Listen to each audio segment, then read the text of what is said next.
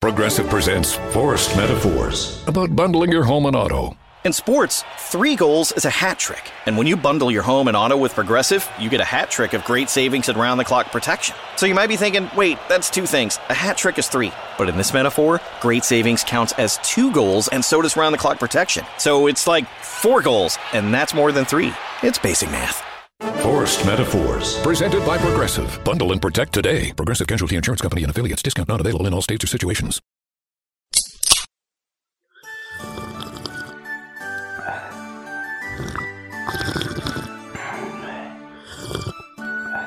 Flaschen verboten. Eure Dosis Podcast. Die hat Dose gesagt.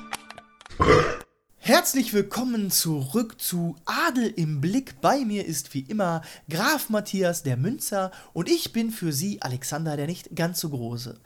Unsere Themen heute sind der asiatische Adel im Blick, Tradition und Moderne. Außerdem gibt es natürlich wie immer Kaltgetränke in Aluminiumhülle.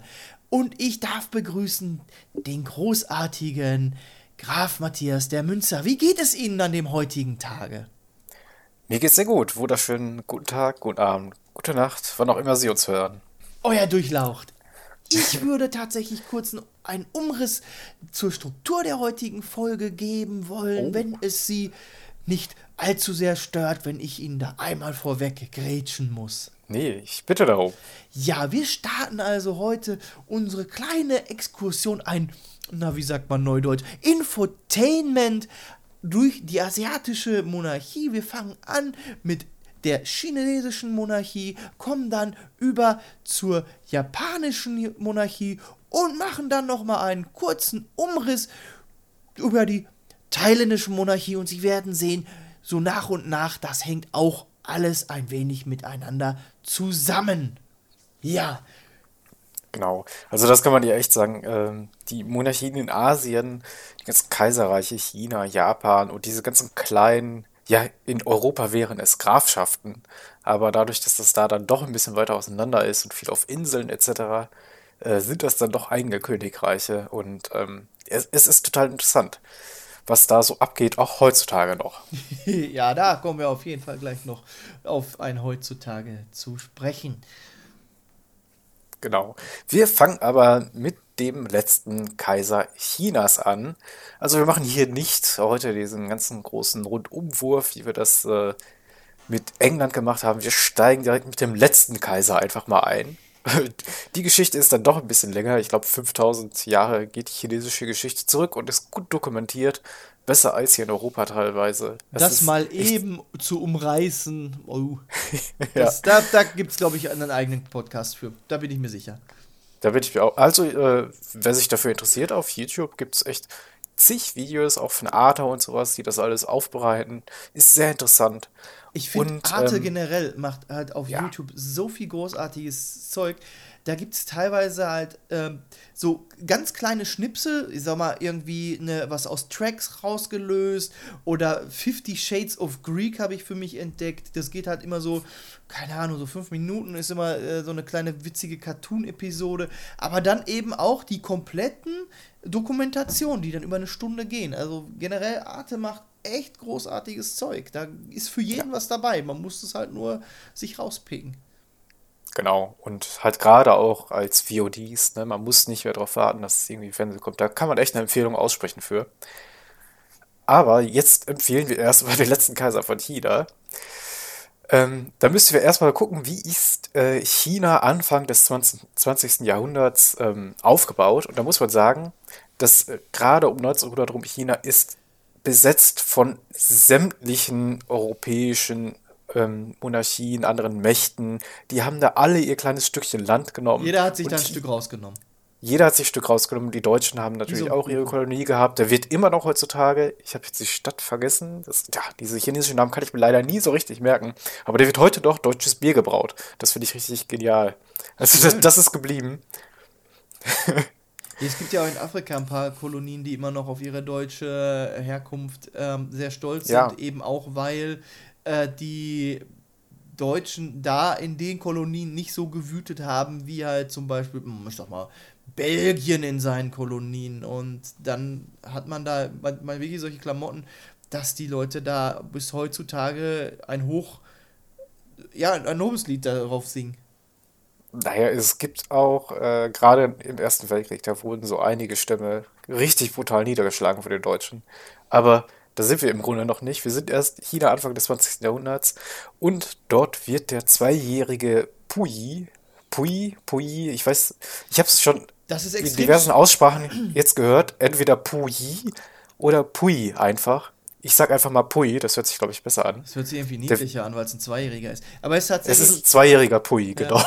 Das ist mit dem Chinesen ja sowie- sowieso so schwierig, weil das ja ähm, eine Sprache ist, oh, und da wirst du jetzt, bin da gerade nicht ganz so tief im Thema drin, das wirst du wahrscheinlich aber äh, ergänzen können, die ja nicht auf Silben, sondern auf Betonung äh, basiert. Und Ja, genau. heißt, Sie ist sehr tonal, also es äh, ist ein distinktives Merkmal, ob du hinten am Wort mit der Betonung hoch oder runter gehst. Das kann das gleiche Wort sein, aber es klingt, äh, hast eine andere Bedeutung, je nachdem, ob du hoch oder runter gehst. ja, Ende. ich Das weiß, irre. da, das ist von der Sendung der, mit der Maus, hatte ich mal was gesehen, dass dasselbe Wort Mutter, Schimpfen oder Pferd bedeuten kann, je nachdem, wie du es betonst. So kannst du halt echt sagen, die Mutter schimpft das Pferd aus, ohne das Wort zu wechseln. Nur die Betonung. Ja. Äh, Das ist schon irre.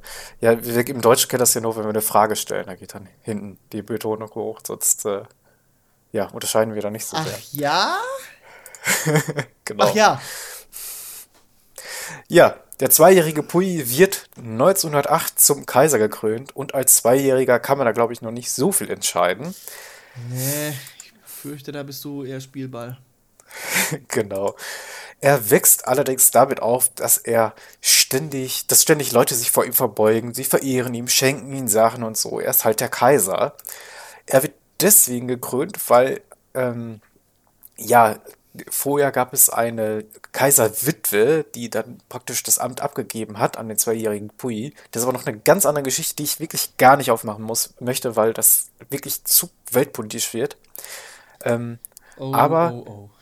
was, das, das, was wir wissen müssen, China ist komplett besetzt von anderen, aber 1912 wehrt sich das Kaiserreich. Es gibt verschiedene Aufstände gegen die Besatzer, die äh, Deutschen, Engländer, äh, Holländer etc. werden alle vertrieben. Bedeutet aber, dass äh, der Kaiser abdanken muss. Er muss in die verbotene Stadt ziehen. Das, äh, also das Volk will im Grunde erstmal keinen Kaiser mehr haben, weil er auch nichts gegen die Besatzer getan hat. Die, die, das Volk wurde ja praktisch wie, wie, wie Sklaven behandelt. Dagegen haben sie sich jetzt aufgelehnt, haben dann auch gleichzeitig gesagt, nein, den Kaiser wollen wir nicht mehr. Ja, der böse Pui hat aber auch wirklich äh, da mal, der hätte da mal intervenieren können. Nein, ich glaube, es geht, es geht einfach wirklich gegen die Monarchie selbst, nicht Ah, gegen gut. den Kaiser, weil der Kaiser wird da immer noch richtig verehrt. Er muss aber in die verbotene Stadt ziehen. Er wird komplett von der Außenwelt abgeschnitten und lebt da so sein Leben mit seinem Hofadel, mit seinem, äh, ja, wie nennt man das? Mit Hofstaat? seinem Hofstaat, genau. Und äh, die ziehen ihn auf, lehren ihn die Schrift und sowas. Ne? Also Kalligrafie ist da sehr wichtig, gerade in China, Japan und sowas. Ja, wird da komplett umgarnt und lebt da erstmal 18 Jahre. Er kennt nichts anderes wie diese kleine Stadt und wenn, wenn man jetzt verbotene Stadt sagt, dann denkt man, oh ja, das ist so groß wie Paderborn etc. Nee, das ist einfach wirklich so ein kleiner Hof, wie man sich das so vorstellen kann. Wie, wie, wie so eine, also jeder, der mal auf so einer alten Burg war, das ist ja zwar ein riesiges Gelände, aber wenn man 18 Jahre lang nichts anderes sieht, kriegt man Ja, das wollte ich dich tatsächlich gerade fragen, ähm, ob man das mit so einer alten Burg vergleichen kann. Da kann man Genau. so zum Beispiel an der Mosel hinter jeder Kurve eine Burg entdecken. Ähm, ja. Ja. Das ist nicht viel Platz, um da sich auszutoben. Also du lernst, klar kannst du dann da, ich sag mal, äh, besser als im Lockdown leben, äh, wenn du auf äh, zwei Zimmern wohnst. Ähm, aber ja, was hast du denn da sonst für Möglichkeiten, dich weltoffen zu bilden, mit irgendwem in Kontakt zu treten, als wie wenn du dort wirklich eingesperrt bist mit deinem, ja, mit deinem Hofzirkel, ne? ja und Und jeder will halt ja auch was von dir, also. Ja. Ja, außer das Volk, das will ich nicht mehr. Aber er kriegt irgend, dann mit 18 Jahren kriegt er das Angebot von Japan, äh, in die japanische Botschaft zu ziehen. Japan, Oh, das ist aber wissen, freundlich. Genau. Ja, und das ist auch nur so gemeint. Keinen Hintergrund oder sowas gibt's da. Nein, Das, das wird sich in Asien, wird das nie einer wagen. In Wirklichkeit wollen die Japaner sich aber den Kaiser warm halten, weil sie wissen, der Kaiser wird immer noch verehrt und es gibt ähm, sehr viele Menschen haben immer noch Respekt vor der Monarchie in China und Japan plant einen Eroberungsfeldzug in den 20er Jahren. Die wollen äh, sich den ganzen ostasiatischen Raum eigen, zu eigen machen, ne? Und da sehr viele Inseln, China und sowas besetzen. Deswegen wollen sie sich den Kaiser natürlich warm halten, weil sie den dann später einsetzen können. Vorher gibt es aber noch so ein kleines, äh, eine kleine Geschichte. Puibus sollte vorher heiraten. Da er, da er aber die Botschaft oder ja, die Botschaft jetzt nicht mehr verlassen durfte und die verbotene Stadt ja auch nicht, er hatte jetzt wenigstens schon mal zwei Orte, konnte er keine Frau kennenlernen und deswegen musste er sich von Bildern eine aussuchen. Und die hat er dann geheiratet. Also haben sie ihm den Playboy geschenkt. ich glaube, ich, ich weiß nicht, wie seine erste Frau aussah, aber äh, ist schon krass irgendwie, oder? Ja. Stell dir mal vor, die setzt man da so fünf, sechs Bilder her und sagt, such dir mal eine aus, die heiratest du jetzt. Ja, womit wir auch wirklich wieder dabei sind, du, du kannst ja vorher beeinflussen. Ne? Also die, der hat ja jetzt nicht wirklich so das äh, Jahresabo vom Playboy gehabt und gesagt, so ja, also die November-Ausgabe da, die, ähm, die dritte, Ja. die fand ich ganz nett, sondern man hält ihm halt sechs Bilder vor, sag ich mal. Und diese sechs Frauen sind ja dann halt auch ausgewählt. Sprich, die erfüllen ja wahrscheinlich Kriterien, die die Leute, die diese Frauen ausgewählt haben, für positiv halten. Bin ich ein bisschen Exakt. bei The Boys, die zweite Staffel. Ja, und es war wahrscheinlich dann auch, waren das Japanerinnen, damit das irgendwie mit dem japanischen Adel zusammenkommt. Ja, das, das Ähm, kann natürlich auch sein, dass das ähm, ja. irgendwie da entfernte Verwandtschaft aus dem japanischen und Kaiser treu, dem das japanischen spielt alles- Kaiser über. Ja. Also das spielt alles keine Rolle, weil die Geschichte ja da ganz anders nachher noch gespielt hat. Und er war Was? insgesamt fünfmal verheiratet. Das ja, ja. überrascht mich aber jetzt. Es fängt nämlich an 1931, da besetzt Japan China und setzt Pui als rechtmäßigen Kaiser ein. Also die Mandschurei wurde von Japan besetzt. Das ist der östliche chinesische Raum, das ist ein riesiges Gebiet. Und ja, dann hat man gesagt, okay, das ist jetzt aber, also man hatte den Chinesen gesagt, es gehört immer noch euch, aber hier habt ihr euren Kaiser zurück. Guck mal, wen wir euch mitgebracht haben. Kennt ihr den noch? Oi, oi, oi. Genau. Und ja, ist, äh, also der Pui hat dann nachher eine Autobiografie geschrieben und da steht dann halt drin, dass er von einem chinesischen, äh, von einem, pardon, japanischen Prinzen gesagt wurde, ja, du brauchst nicht denken, dass du hier irgendwas zu sagen hast, wir setzen dich hier nur ein, damit das Volk denkt, es geht ihm gut. Ne? Also so wurde ihm das halt auch vermittelt. Für Pui heißt es aber wieder, dass bis zum Ende des Zweiten Weltkriegs komplette Abschottung von der Außenwelt, also mal wieder 15 Jahre lang irgendwo in einer kleinen Hofburg oder Er sowas das ja. abgeschottet. Ja. A- Aber krass, oder? Ja, aber jetzt Was hat er schon mal Leben. drei Orte kennengelernt. Jetzt hat er schon den dritten Ort kennengelernt und äh, wahrscheinlich ein paar. Frauen. Ja, Aber, ja und, äh, und sechs Frauen hat er auch gesehen. Mindestens sechs Frauen hat er gesehen. Ja. Ja, wir wissen dann, wie der Zweite Weltkrieg für Japan endet. Wer es nicht weiß, Japan hat sich dann viel zu früh mit den Amerikanern angelegt, hätte sie fast vernichtend an den Midway-Inseln geschlagen, aber die, die nur Amerikaner hatten äh, noch was in der Hinterhand. Äh, ähm, nach Pearl Harbor dachten die Japaner nämlich, dass eigentlich alle Schiffe zerstört waren. Die waren aber gar nicht so schwer beschädigt. Die Amerikaner konnten die schnell parieren und die Japaner dann in Midway überraschen. Das ist doch jetzt Oh. diese Story von diesem Schiffe versenken Film mit Rihanna. Nee, das ist tatsächlich die Story von dem Film Midway, der auch vor kurzem rauskam von Ronald Emmerich. Finde ich, äh, also das ist echt, wer sich für Militärtaktik und so interessiert, es gibt bei Netflix eine Serie, ähm, ach, eine Zweite Weltkriegsserie, die hat, wie hieß die denn? Irgendwie, ich glaube, äh, wichtige Momente des Zweiten Weltkriegs oder so. Und da gibt es zwei Folgen, meine ich, genau darüber. Und das ist echt sehr interessant, wie das äh, wie viel Glück vor allem da auch mitspielte, weil es hätte genau andersrum auch ausgehen können, dass die Japaner einfach den Pazifikkrieg gewinnen und äh, Amerika jetzt japanisch wäre. Das hätte genauso gut passieren können. Ja, ich glaube, wir schweifen ab. Darauf, darüber können Da- wir jetzt auch noch ins Detail Ja, gehen. auf jeden Fall. Kann halt sagen, die, die Japaner waren damals echt schon brutal. Ja, wurden dann am Ende geschlagen. Zwei Atombomben sind auf Japan gefallen. Ist auch eine traurige Geschichte, ob das unbedingt nötig, nötig war, weil Japan war ja schon lange geschlagen. Ob man sie nicht einfach hätte aushungern lassen können, ist eine andere Frage. Aber Pui äh, wusste jetzt natürlich, okay, ich muss irgendwie fliehen, weil China wurde jetzt vom kommunistischen Russland besetzt, um China kommunistisch zu machen, was es ja dann nachher auch war. Pui versucht hat also zu fliehen, Immer noch. wurde genau und wurde von russischen Fallschirmjägern festgenommen. Jetzt wurde er dann, kam er ins in Gefangenschaft, als ob er es anders kennen würde, ne? Das ist echt verrückt, seine was Geschichte. Äh, der jetzige Herrscher Chinas, Mao Zedong, das klingelt auch im Ohr, ne? Das hat man schon mal gehört. Ja. Ja, den Ja, sie ja auch tatsächlich wieder wie so eine Gottheit verehren, ne? Ja, ist er, ist, ist ja der kommunistische Gründer Chinas, ne? Ja, der der kommunistische wollte, Gott Chinas. ja, der wollte dann Pui aber die kommunistischen Lehren beibringen. Er sollte ein Leben ohne Privilegien etc. führen und deswegen wurde extra für ihn wurde ein Gefängnis gebaut, wo er das beigebracht bekommen konnte. ein kommunistisches Leben Das ohne ja alles, nett. ohne ja, richtig nett. Naja, das war dann äh, so Anfang der 50er Jahre und 1959, also so gut zehn Jahre nach zehn Jahren Knast, wurde er begnadigt und konnte endlich sein, was er ja gelernt hat, sein einfaches Leben führen und fing als. Boah, das ist so ironisch. Ja, er hat ja jetzt. Wa- gelernt. Was meinst du, was macht so ein, so ein König als ersten Beruf, wenn er endlich mal frei ist? Na, er wird Adelsexperte in einem Podcast. Ja, das äh, heutzutage auf jeden Fall.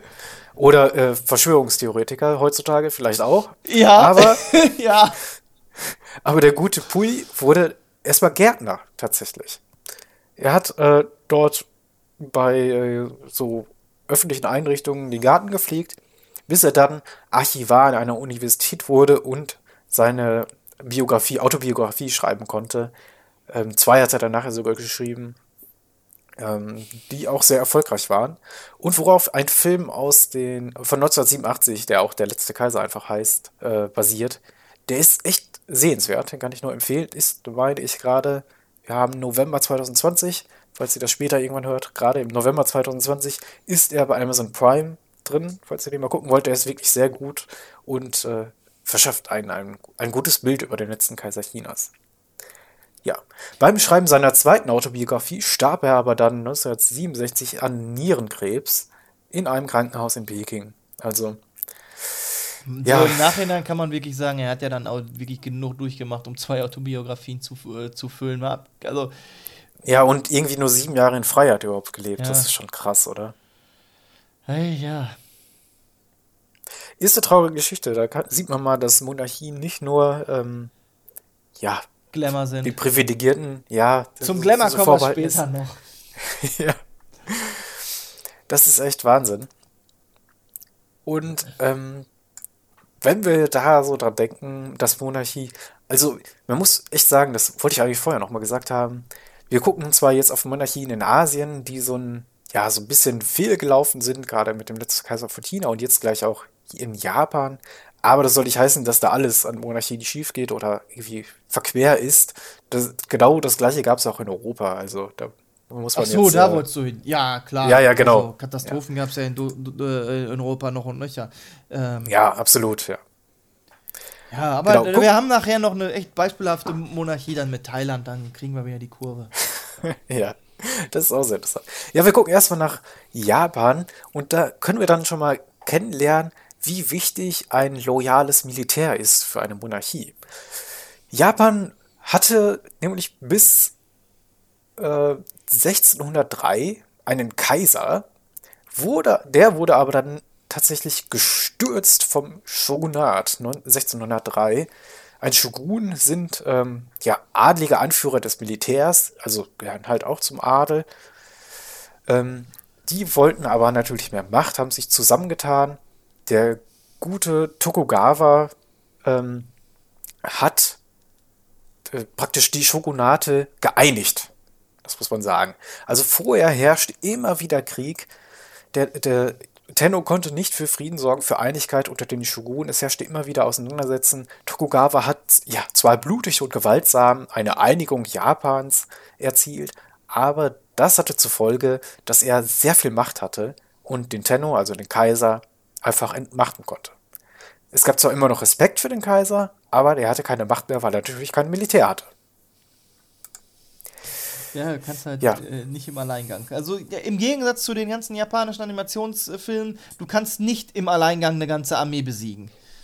ja, das ist so die Power Fantasy, die Japaner. Ja, hier, äh, Naruto Run, der ja auch von, äh, ich glaube, von Dragon Ball Z abgekupfert ist.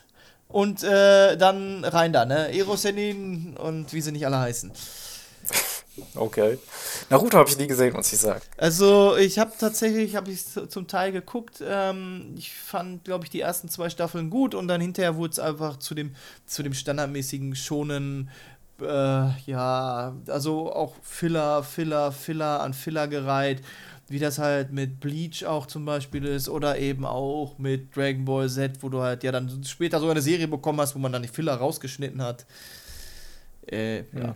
Äh, hat aber natürlich ähm, mit der tatsächlichen Realität in Japan äh, dann doch weniger zu tun.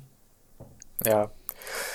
Naja, Tokugawa hat dann für das Volk zwei Grundsätze ausgesprochen: Loyalität und Produktivität.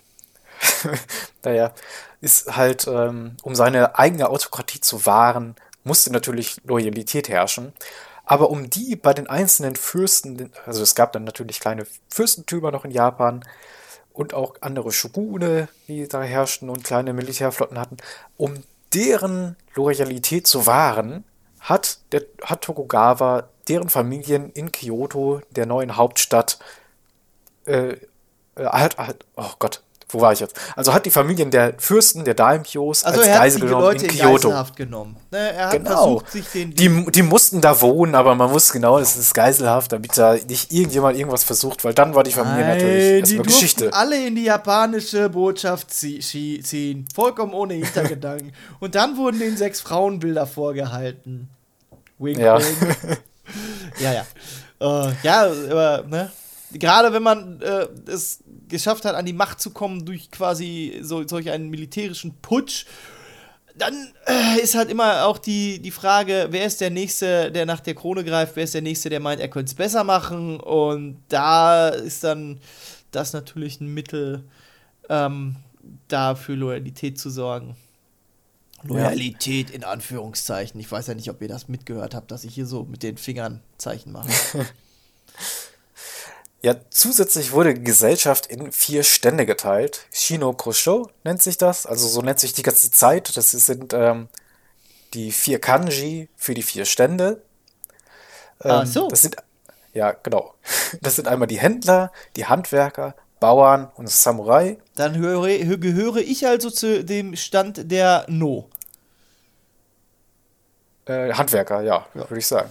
Ja, also No heißt nur das Kanji. Ich weiß jetzt nicht, was Handwerker auf äh, Japanisch Ja, heißt. ja, aber wenn die, die, wenn die vier Kanjis für die vier Stände stehen, dann ist ja das Kanji für den Handwerker das No. Und wenn Hm. ich zum Stand der Handwerker gehöre, gehöre ich halt zu den, dem Kanji No. Würde jetzt Genau. meine Logik sagen. Ich weiß, das Ja, also Kanjis, äh, also Kanjis haben ja immer eine Bedeutung. Also das würde dann die Bedeutung Handwerker haben. Ich weiß jetzt nicht, was das heißt. Aber haben auch gleichzeitig einen Laut. Und der ist No. Verstehst du? Ach so, ja, ach, das ist wie mit dem, dem äh, Ninja, oh Gott, Moment, wenn wir bei Naru- Naruto sind, ne? äh, und dass das Kanji dafür quasi das Herztöten bedeutet. Ja, genau. Ja. Oh, Genau, aber gleichzeitig, aber gleichzeitig könnte das Kanji irgendwie klingen. Es gibt wahrscheinlich zig Kanji, die No als äh, Laut auch haben. Deswegen ist das ja so interessant, wenn du einen japanischen Nachnamen hast, wie du denn schreibst. Du kannst dann zum Beispiel irgendwelche Kanji für Eisen oder für Metalle da drin haben. Und dann äh, ähm, hättest du aber auch eine andere Schreibweise, wenn du zum Beispiel, keine Ahnung, Kanji für einen Stand oder sowas dann nimmst, ne? Ja, also ja. ähm, da habe ich halt auch immer meine großen Probleme, wenn ich mit meinem japanischen Nachnamen versuche, meinen Handwerkerstand zu benennen. Ja, nee, das ist interessant, weil dann immer so ein bisschen die Namensgeschichte in den Kanji, wie du deinen Namen schreibst, noch drin ist. Also, was bei uns so ein bisschen ja natürlich verloren geht. Also es gibt zwar Müllers und Schmitz und da kann man so ungefähr ahnen, dass das kommt, weil das irgendwie Das ist tatsächlich, wo, genau das ist es. Das ist, früher wurden Ja. die Leute halt tatsächlich mit ihrem Beruf als Nachnamen benannt und diese Dinge wurden dann halt so über die Generationen weitergetragen. Ne? Schmidt, Schmied, aber das ist dann auch, wie wir in der letzten, nee, in der, in der ersten Folge gesagt hatten, dass plötzlich äh, der Grafenstatus aufgehoben wurde, der Graf jetzt zu einem ganz einfachen Teil des Nachnamen wurde. Das Mhm. hier Genau. in Europa so war. Okay, ähm, jetzt korrigieren wir nochmal die äh, Kurve. Ähm, ich habe da letztens Genau. was gesehen und dieser Mann heißt James May Simi Marseille. Zu welchem Stand gehört denn der jetzt? Äh, was? Wer ist das denn? Das, der ist, ich sag mal so, der fährt gerne Auto in einer Sendung, auch bei Amazon oder Also, ja.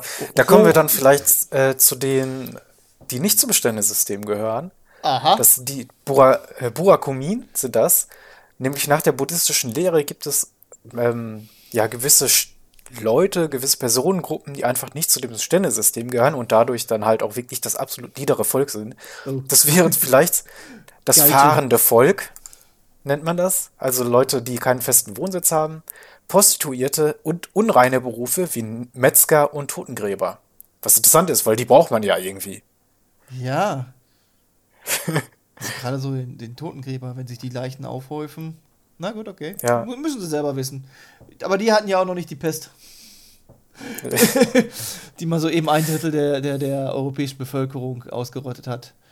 Ja. Aber gut. Ach ja. Ja.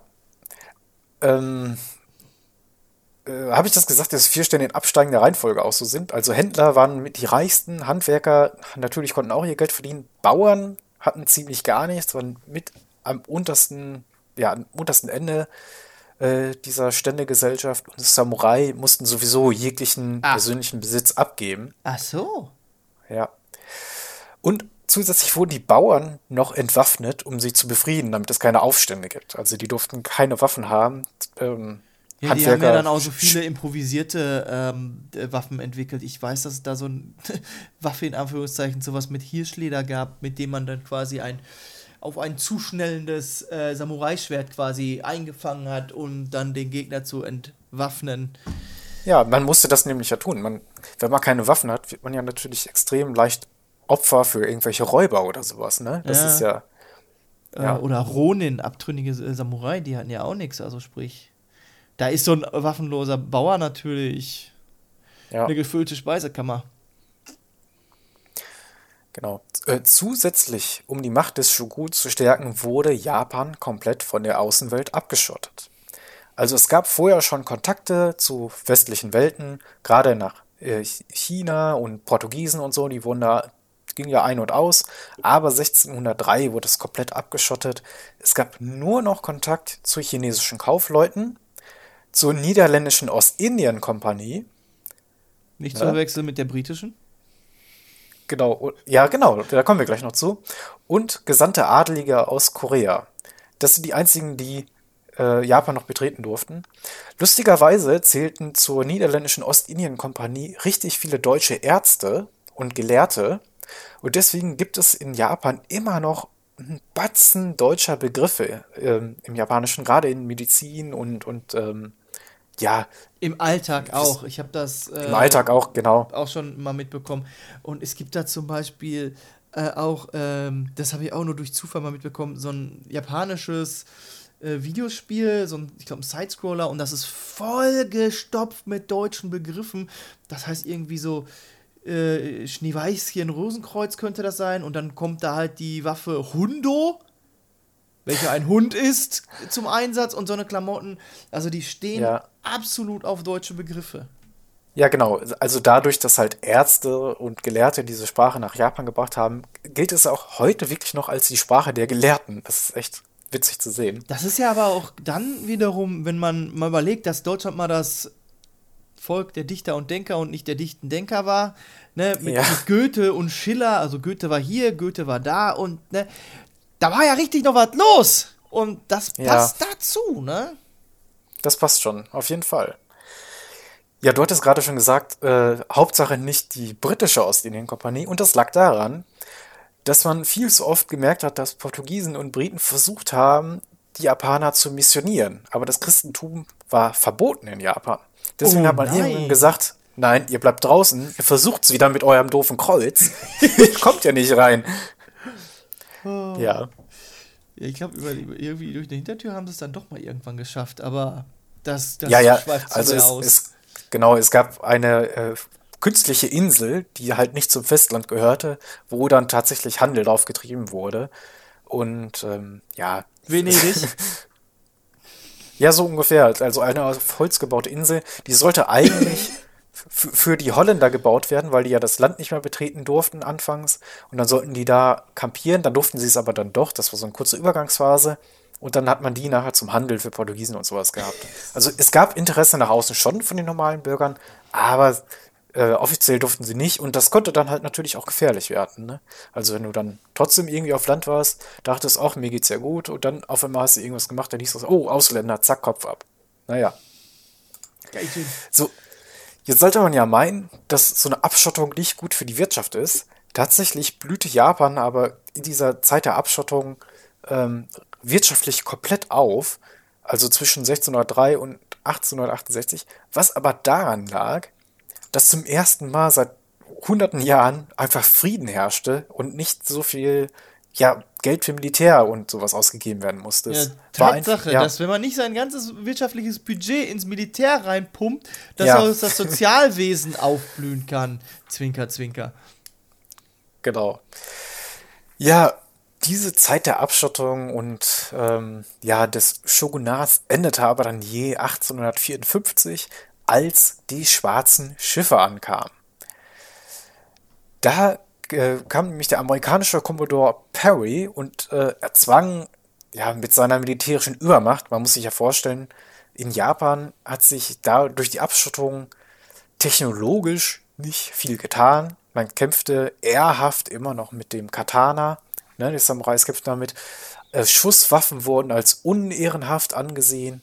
Also, also auf Entfernung, ohne dem Gegner in die Augen zu gucken. Hatte zu man in das- Europa ja teilweise auch mit dem Ritterstand. Also es ist spannend, wie das da so parallel verlaufen. Aber das war ja auch 1854 schon vorbei. Ne? Ja, aber Also, ich meine, das ja. ist mal, äh, das war ja halt mal. Und dann kamen halt, äh, was waren es, waren die Mongolen auf Pferden dahin äh, hergeritten mit Bogen in der Hand und äh, haben den Europäern gewaltig den Arsch versohlt, weil das Ja. natürlich außerhalb von diesem ganzen Ehrekodex war. Naja, und hier kommen jetzt halt, ja, Commodore Perry und seine Hau draufs mit den Schusswaffen um die Ecke und sagen, wann bist du ein blöder Wichser?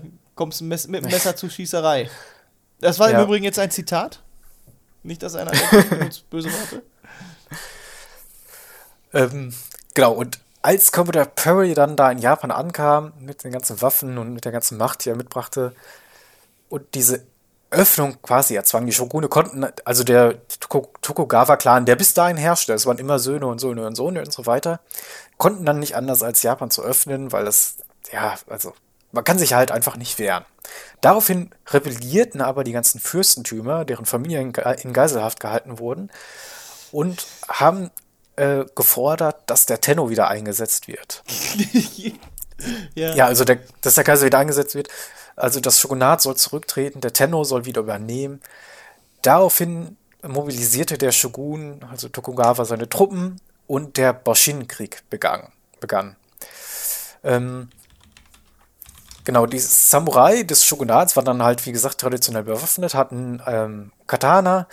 Die Truppen der Rebellen und des Kaisers wurden aber natürlich von ausländischen Mächten, weil die ja auch Interesse daran hatten, Handel und das Christentum da zu verbreiten etc., wurden dann äh, bewaffnet von äh, Portugiesen, Deutschen, Amerikanern, Briten. Also die hatten alle Schusswaffen etc. Deswegen war das auch ein ziemlich kurzer und eindeutiger Krieg. Die Rebellen und äh, die Kaisertruppen haben kaum Verluste erlitten, weil sie natürlich auf Kilometer Entfernung schon die ganzen Samurai über den Haufen schießen konnten. Ich fasse den Krieg einmal kurz zusammen mit den eindeutigen Worten des großen deutschen Dichters Flair.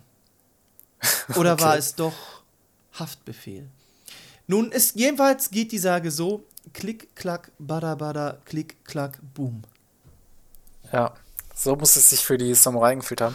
Äh, es gibt da richtig viele geile Samurai-Filme, die genau dieses Ende der äh, Edo-Zeit, Ja, ich weiß nicht, ob ich das auch erwähnt mit hatte. Tom Cruise. Ja, mit Tom Cruise, der ist, ich finde den ganz okay. Der ist okay. Aber, aber die, die aus Japan kommen, die sind natürlich noch viel besser. Das letzte Schwert oder sowas. Ne?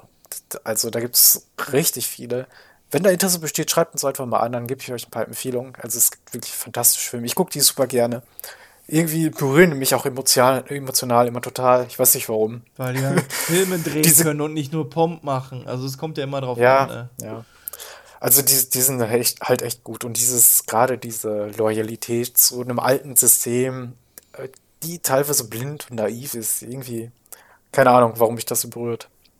naja, und dann, wir haben gesehen, 1854 kamen die schwarzen Schiffe an und 1868 war es dann schon vorbei mit der, schon vorbei von 1800, äh, von 1603 an ging es ja und 1868 war es vorbei. Da übernahm Tenno Meiji äh, die Macht und formte ein Kaiserreich nach westlichem Vorbild, so wie wir es dann hier schon bereits kannten, in einer äh, konstitutionellen Monarchie.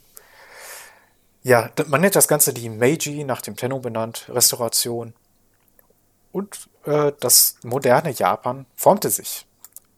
Ja, da können wir kurz nochmal erwähnen, dass der aktuelle Kaiser Naruhito ist. Nachdem Ja.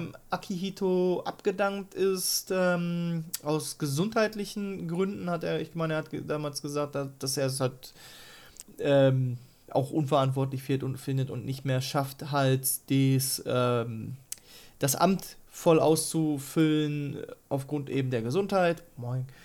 Viele Worte für wenig Kontext. Ähm, und daraufhin wurde halt Naruhito äh, 2019 zum Kaiser gekrönt. Genau, ja, es gab dann, äh, das hatten wir bei England schon, es gab nach dem Zweiten Weltkrieg so eine ja, Monarchie-Müdigkeit, auch in Japan. Da, der wurde der Kaiser, der Tenno, auch angefeindet, aber mittlerweile hat sich das genauso wie in England auch wieder gelegt. So. Da akzeptiert man das, es gibt einen Kaiser. Ja, und, also ja. da gibt es halt auch inzwischen wieder viele, die die Monarchie treu, äh, der, der Monarchie treu sind ähm, und das halt auch positiv ansehen. Und das ist wahrscheinlich auch wieder so ein Zeichen dafür, dass in ähm, äh, unsicheren Zeiten man halt auf ein ähm, sicheres System zurückgreift und da eben die Monarchie schon so lange besteht und wenn sie sich halt nicht gerade extrem bekleckert, ist das halt dann auch immer irgendwas mit Glamour verbundenes.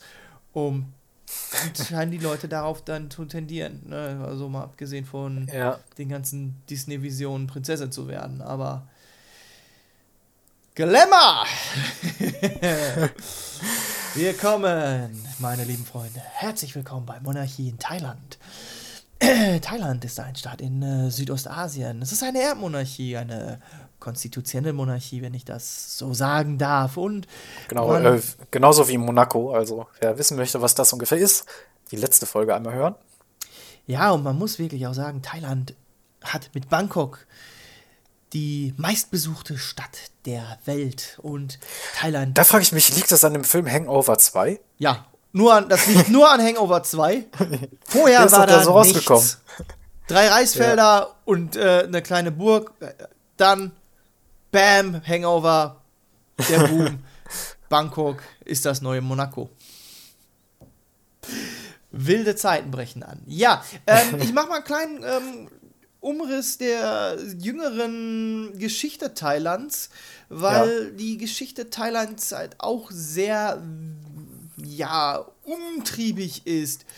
Ähm, 1947, und ihr werdet sehen, dass manche Daten immer wieder irgendwo nochmal auftauchen, äh, wird die Zivilregierung gestürzt und das Militär übernimmt.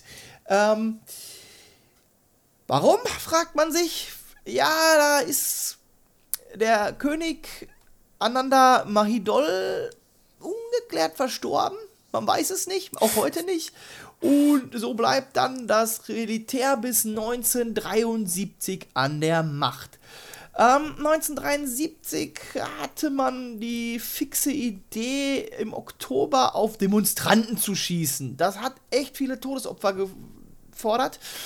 Und naja, daraufhin ist der König interveniert und hat gesagt, so ist das geht's nicht weiter und hat halt die Regierung, Militärregierung dazu quasi gebracht abzudanken.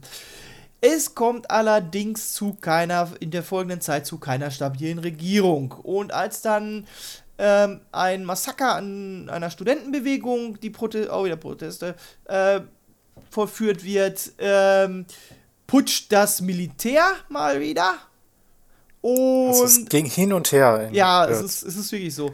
Das ist, ähm, ich glaube, fünfmal oder so hat, hat das Militär Ja. allein in den äh, letzten 70 Jahren da geputscht. Also, ähm, da auch dann wieder Putsch durch das Militär. Es befriedet sich nicht, es bleibt weiter unruhig. Ne, Da auch das Militär in dem Moment keine äh, stabile Regierung bilden kann. Ähm, Allerdings ähm, kommt es dann 1980 bis 88 zu einer halbwegs ruhigen Zeit, es ist stabile Zeit, es ist halb demokratisch, halb Militärregierung, also der äh, oberste Regierende wird dann ein General. Nein, ich zitiere das jetzt nicht. Boah, Weg, weg. Das war jetzt aus der Giftkiste Star Wars. ähm, der General Prem Tinsula, äh, Tinsula, oh, jetzt habe ich es natürlich. Tinsula Nonda. Genau. Danke dafür. Das ist Wahnsinn. Ähm, und dann kommt es halt äh, 1988 zu einer gewählten demokratischen Regierung. Ähm, ja, die allerdings auch wieder durch einen Militärputsch gestürzt wird. Äh, Also, die 1991 halten nie so dann. lang, die gewählten Regierungen da, ne? irgendwie, irgendwie nicht, irgendwie. Und dann kommen wir später auch noch mal wirklich so drauf, dass das, äh, ja. Ähm, dann 1992, also relativ kurze Zeit im Verhältnis, äh, dass dann äh, eine zivile Regierung ähm, an die Macht kommt. Ähm, dann unter anderem 97 die Wirtschaftskrise in Teilen Asiens. Da frage ich mich, also das habe ich schon öfter gehört, worauf das eigentlich zurückzuführen ist. Ähm, ist das durch diese Unabhängigkeit Hongkongs, dass da dieser westliche Staat äh, im Staat im Grunde zurückgegeben wurde von Großbritannien? Das, Also es, in Japan herrscht ja seitdem eine Rezession. Also der, Ähm, das sind verschiedene auch. Faktoren, die da zusammengespielt haben. Da gab es zum Beispiel dann auch, ähm, ich bin jetzt im Überlegen, ich glaube eine Immobilienblase. Es war auf jeden Fall in der Finanzwelt angesiedelt. Dann parallel dazu gab es halt in Japan die Krise, die allerdings nicht die Krise im Rest von Japan ausgelöst hat, sich hat aber äh, beides hat sich aber gegenseitig verstärkt. Ja, und wie du sagst, ja, Mhm. ja, Japan ist ja irgendwie, man weiß nicht warum, aber extrem krisenresistent. Also die haben ja, man, wenn man sich damit mal beschäftigt, seit diesem, äh, was du gesagt hast, seit diesem äh, Immobilienboom, seitdem die Blase da geplatzt ist, da, das war ja ähnlich wie hier, aber seitdem haben die da eine Rezession, eine Deflation und so, aber das juckt die überhaupt nicht. Ja, Also die, haben, die haben da tatsächlich aber ähm, auch gesetzliche Mittel, das Ganze einzudämmen. Die, die ähm, haben da, glaube ich, und das weiß ich jetzt gerade nicht mehr, weil ich mich tatsächlich da jetzt nicht darauf vorbereitet habe, mich über die Wirtschaftskrise ähm, Macht ja nichts, das zu, da, äh, von 97 da zu unterhalten. Ähm, aber da hat Japan halt, das weiß ich jetzt so aus dem Hinterkopf, da ein paar Mittel gezogen, so ein paar Bremsleinen, wo man halt auch einfach äh, mal nicht vor der, der Industrie gebuckelt hat, sondern auch wirklich auch damit die Industrie geschützt hat. Na, wo hier ja. Ja. immer vor der Lob Lobby zu Kreuze gekrochen wird, gerade auch in der Corona-Krise, wo Oh ja. Teile von Asien schon wieder total stabil sind, wo alle wieder Party machen können, wo keine Corona-Fälle mehr gibt.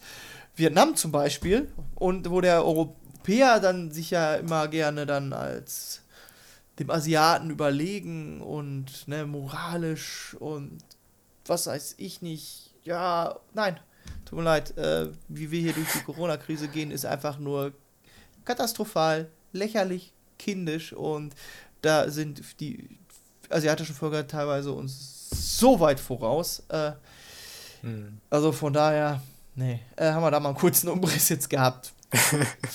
also Wirtschaftskrise, ne, ähm, jetzt kommt's und haltet euch die Hose fest. Die Socken fliegen bestimmt weg. Kein Militärputsch. Was?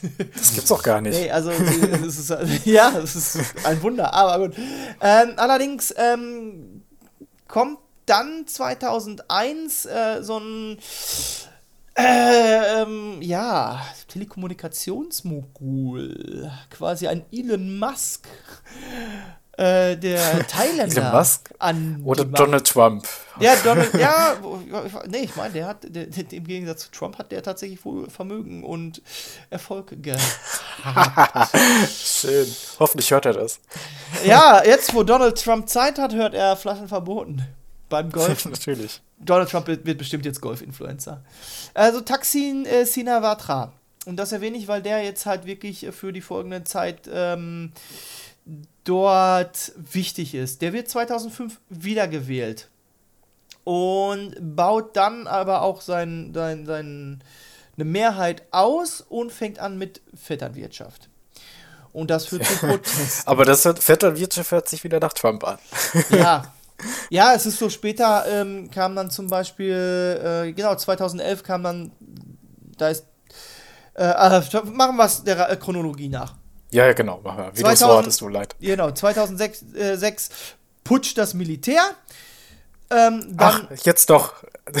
Genau, ne, eben aufgrund der Proteste. Es gibt da zwei verschiedene Lager. Die einen, ähm, die sind äh, die Gelbwesten, meine ich. Also die sind gelb gekleidet, das sind Monarchietreue gegenüber den Roten, die, die Tax der Taxin-Bewegung anhängen. Äh, große Proteste, es kommt nicht zu, zur Ruhe, das Militär greift ein. Putsch. So, 2011, Neuwahlen, Hashtag Vetternwirtschaft, Taxins Schwester. Äh, äh, Yingluck Sinawatra wird gewählt.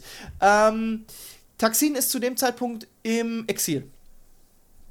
Ne, Ah, Deswegen okay. stand der nicht zur Verfügung. Äh, jetzt kommt es hin und her, vorgezogene Neuwahlen, die werden behindert. Ähm, so dass es halt dazu kommt, dass äh, in großen Teilen immer nur ähm, eine Person zur Wahl besteht. Und da sagte man, das ist so nicht richtig. Und da, Das ist ja keine Wahl. ja, da ist man dann auch zum König gegangen und hat gesagt so Sachen so wie, ja, äh, du musst jetzt äh, jemanden bestimmen. Und er sagt so, Leute, das ist nicht demokratisch. Ähm, jetzt, ob, nur weil ihr jetzt gerne hättet, dass ich euch jemanden stelle, der gefällig ist, äh, und es ist auch nicht demokratisch, wenn nur einer auf dem Zettel steht. Äh, ja, und daraufhin gab es dann halt ähm, auch wieder einen Putsch. Jetzt, Ja, man muss echt sagen, das Militär hat da eine ganz schöne Macht. Ich überlege die ganze Zeit, ob sowas auch in Deutschland passieren könnte, dass das Militär putscht, aber Nein, dafür ist das nicht. Militär nicht mächtig genug.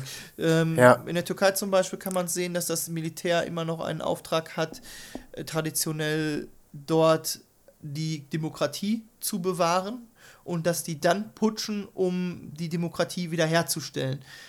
Und das ist ja auch vor ein paar Jahren passiert. ja, genau. Ne? Und ähm, das ist hier ähm, nicht ganz so ehrenhaft. Das ist hier tatsächlich auch mit, mit Vetternwirtschaft, mit Militär, das mit der Monarchie äh, sich gegenseitig die Macht zusichert, wo wir auch vorhin bei den Japanern schon gesehen haben, wie wichtig das ist, dass Monarchie und Militär da Hand in Hand Ja. gehen. Ähm, ne, und das ist, kommen wir halt auch später wieder drauf zu. Rückt. Äh, ja, ganz kurz noch. 2014, 22. Mai, das äh, Militär putscht. Seitdem ist auch eine ähm, Militärregierung am Drücker. Deswegen muss man halt so sagen, mh, ja, konstitutionelle Monarchie pff, äh, in Verbindung so eine mit einer- ganz eigene Form. ne? ja, ja, in Verbindung mit einer Militärdiktatur. Es ist da wirklich, ja, der, äh, der König hat da immer noch ähm, Macht, aber ja, es ist da wirklich sehr verworren. Ähm, ja. Ja, es ist halt so, der König führt halt keinen direkten Einfluss auf, den, auf die Tagespolitik aus. Ähm, der Bumibol, der Vater vom aktuellen König, ähm, hat da, wie gesagt, schon mal drauf eingewirkt und hat auch da immer nur äh, beratend quasi gewirkt. Hat in Reden immer dann zu gewissen Sachen aufgerufen und da auch hauptsächlich repräsentative Aufgaben wahrgenommen. Ähm, Er muss ja vielleicht auch wirklich, also wenn man das schon hat, dann muss man ja echt so eine einigende Rolle haben, wie bei uns der Bundespräsident ungefähr so, oder? So ein bisschen beide Ja, Seiten das, das sehen, hat er da vermitteln. tatsächlich wohl auch betrieben. Das ist halt auch, wo ich gesagt habe, wo sie halt gesagt haben, ähm, der soll doch bitte jemanden, ähm, einen Regierungsführenden äh, benennen, wo Ja. er dann gesagt hat, nee, ist nicht. Ne? Hashtag kurz gesagt. Das ist Artikel 7 der Verfassung sagt halt, wenn etwas nicht in der Verfassung geregelt ist, so ist nach der Tradition oder dem bisherigen Brauch zu verfahr ver verfahren. Die haben das halt, diesen Artikel benutzt und sich darauf berufen und gesagt, so ja, dann, dann ist das ja der Tradition nach der König, der das ernennt. Die, ja, hat der König gesagt, nein. also, ne? Ja. Ja, Gummiball war tatsächlich wirklich auch da sehr, sehr beliebt. Der, und jetzt, ne, ich möchte da nicht zu sehr ins Detail gehen, weil wir wirklich jetzt ausufern sonst. Ja. Ähm, der hat 2008 ein Vermögen gehabt, was ungefähr geschätzt wurde auf 35 Milliarden Dollar. US-Dollar. Also, ne? Pui. Ähm, man hat, und da möchte ich jetzt, äh, das muss ich jetzt bewähnen, be, be, be, äh, erwähnen, damals sein Privatbesitz dazu gezählt, das aber eigentlich nicht rechtens ist. Das ist, äh, denn, äh, Moment, nein, nein, ach. Okay, es gibt das Kronvermögen. So, streich die letzten zwei Ja, ja, Sätze. genau. Es gibt das Kronvermögen. Das wird von dem Crown Property Bureau verwaltet. Das ist kein Privatbesitz. Das hat man aber dazu gezählt zu seinem Privatbesitz und ihn deswegen so, auf ja. 35 Milliarden geschätzt. So wird ein Schuh draus, Freunde. Jawohl. Ähm, das ist eigentlich nicht richtig. Aber das erwähne ich jetzt zum einen, damit ihr einen Eindruck habt und zum anderen kommen wir da auch gleich noch drauf. Ihr we- werdet alle die Verweise aus dieser Folge noch sehen und ähm, euch vorkommen wie ein Verschwörungstheoretiker, wenn er einen Hildmann-Podcast hört. Okay, der ist halt der De- Demokrat. Der ist Musiker, Künstler, insgesamt halt Fotograf, Schriftsteller. Der hat zum Beispiel auch über seinen Bu Hund ein Buch geschrieben. ähm, das äh, Welpen von einem Straßenhund war das. Ähm, wurde auch verfilmt. Maler, eben als Musiker, als Saxophonist. Äh, war halt ein Jazz-Fan, hatte sein eigenes Jazz-Festival. Tendenziell auch eher dem äh, europäischen Stil zugewandt. Ähm, ja. Und dann kommt sein Sohnemann. Also, der König heißt traditionell erstmal Rama, bezieht, sich- bezieht sich auf die Gottheit Rama. Ähm, das ist so der Titel und dann kriegen die halt äh, hinten immer eine, äh, also nach europäischem System quasi, hinten eine, eine äh, Zahl angehängt, deswegen sind wir jetzt bei Rama 10. Das ist Mahavashiralangkorn Bohin, Bohindra Debaya Varangkun. Okay, ich hatte, Okay, ich hatte, ich nicht hatte, zu europäische Zungen. ja, ich hatte befürchtet, ich stolper da stärker drüber, aber ich werde das jetzt darauf verzichten, den in voller Länge zu nennen. Wer ist Wir und nennen ihn Maha oder wie? ja, oder Washiran, äh, Washiraramkorn. ja, geht schon wieder los. Kann ja wohl nicht wahr sein. Äh, komm. Ich habe ja letzte Mal äh, eine gewisse Struktur immer gehabt, wenn ich so einen Adel vorgestellt habe. Das wird hier ein wenig schwierig. Deswegen erwäh- erwähne ich nur halt, dass er Offizier im thailändischen Heer ist oder war und er sich, und das ist jetzt wichtig, merkt euch das, das ist echt mega hip, das müsst ihr wissen. Ähm, der ließ sich 1982 in den USA, von den USA zum F5E-Jagdpiloten ausbilden. Also der kann schon Geil. ein bisschen was. Der ist ähm, auch Sportler, der ist ähm, äh, er, er liebt den Radsport, da hat er halt auch so ein, so ein, ähm, so ein, so ein ähm, wie will man das denn sagen? Oder was? Na, ja, das auch. Aber wenn, wenn, ich sag mal, der, der, der, so, so ein Tag, an dem das ganze Volk auf dem Rad unterwegs ist. Ach so, cool. Das ist ja geil. So ein Ehrentag. Warte ab, ob du das noch cool findest, wenn wir fertig sind mit ihm. Okay. Bis jetzt ist er sympathisch. Also Radfahren bin ich ja auch immer für. Ja, ich, ich auch. Ist es, wenn ich was Kleines erledigen kann, fahre ich gerne mit dem Rad. Ich würde gerne auch mit dem Fahrrad zur Arbeit fahren, aber wie ich dann aussehen würde, dass ich habe keine Dusche auf auf der Arbeit, das möchte ich dann halt zumuten, weil ich dann auch feuern würde. so, so, soll ich mal einen kleinen Ausblick geben? Ja, ja. Der wurde öfters mal in Bayern auf dem Rad gesehen. Meistens. Ja, genau, das ist das, was ich von ihm immer gehört habe, dass er sich so viel in Bayern rumtreiben Ja, ja. soll. Äh, jetzt ist, ist er dann meistens in einem ba bauchfreien Top zu sehen. was? Richtig. ja. äh, zurück zum Glück. Gut. Also die erste Hochzeit ist am 3. Januar 1977. Der, Fei der heiratet äh, eine seiner eine Cousine von sich, das ist die Prinzessin äh, Suum äh, Su äh, da fängt so am äh, Savali Kiti Yarakara. Die haben Wow. eine Tochter, die Ehe wurde 1993 geschieden. Dann heiratete er Sucharine Vivat Charavong. Und zwar das in 1994. Die waren wohl vorher schon miteinander zusammen. Und in Europa verweist man immer gerne darauf, dass der so ein umtriebiges Leben hat, quasi so ein Playboy-Leben, dass das immer sehr verurteilt wird. Ähm, das ist die europäische Blickweise. Ich könnte jetzt sagen, please don't king shame. Nein, das ist aber einfach in Thailand ähm, sehen die das äh, da nicht so eng bei dem Monarchen. Äh, die letzten Monarchen haben sich alle eher der Monogie, Monoga Monogamie verschrieben. Äh, das ist jetzt mit dem Vajiralongkorn äh, ein bisschen anders. So. Naja, ähm, aber wenn er heiratet, ist er, ist er ja im Grunde monogam. oder? Ja, aber er hat halt immer auch Nebenfrauen. Ne? Die Sucher Ja. René hatte er halt auch schon, während er noch mit seiner äh, Cousine verheiratet war. So, die Hochzeit wurde offiziell aber nicht bekannt gegeben, die waren aber wohl offiziell verheiratet. Also, das ist, ne?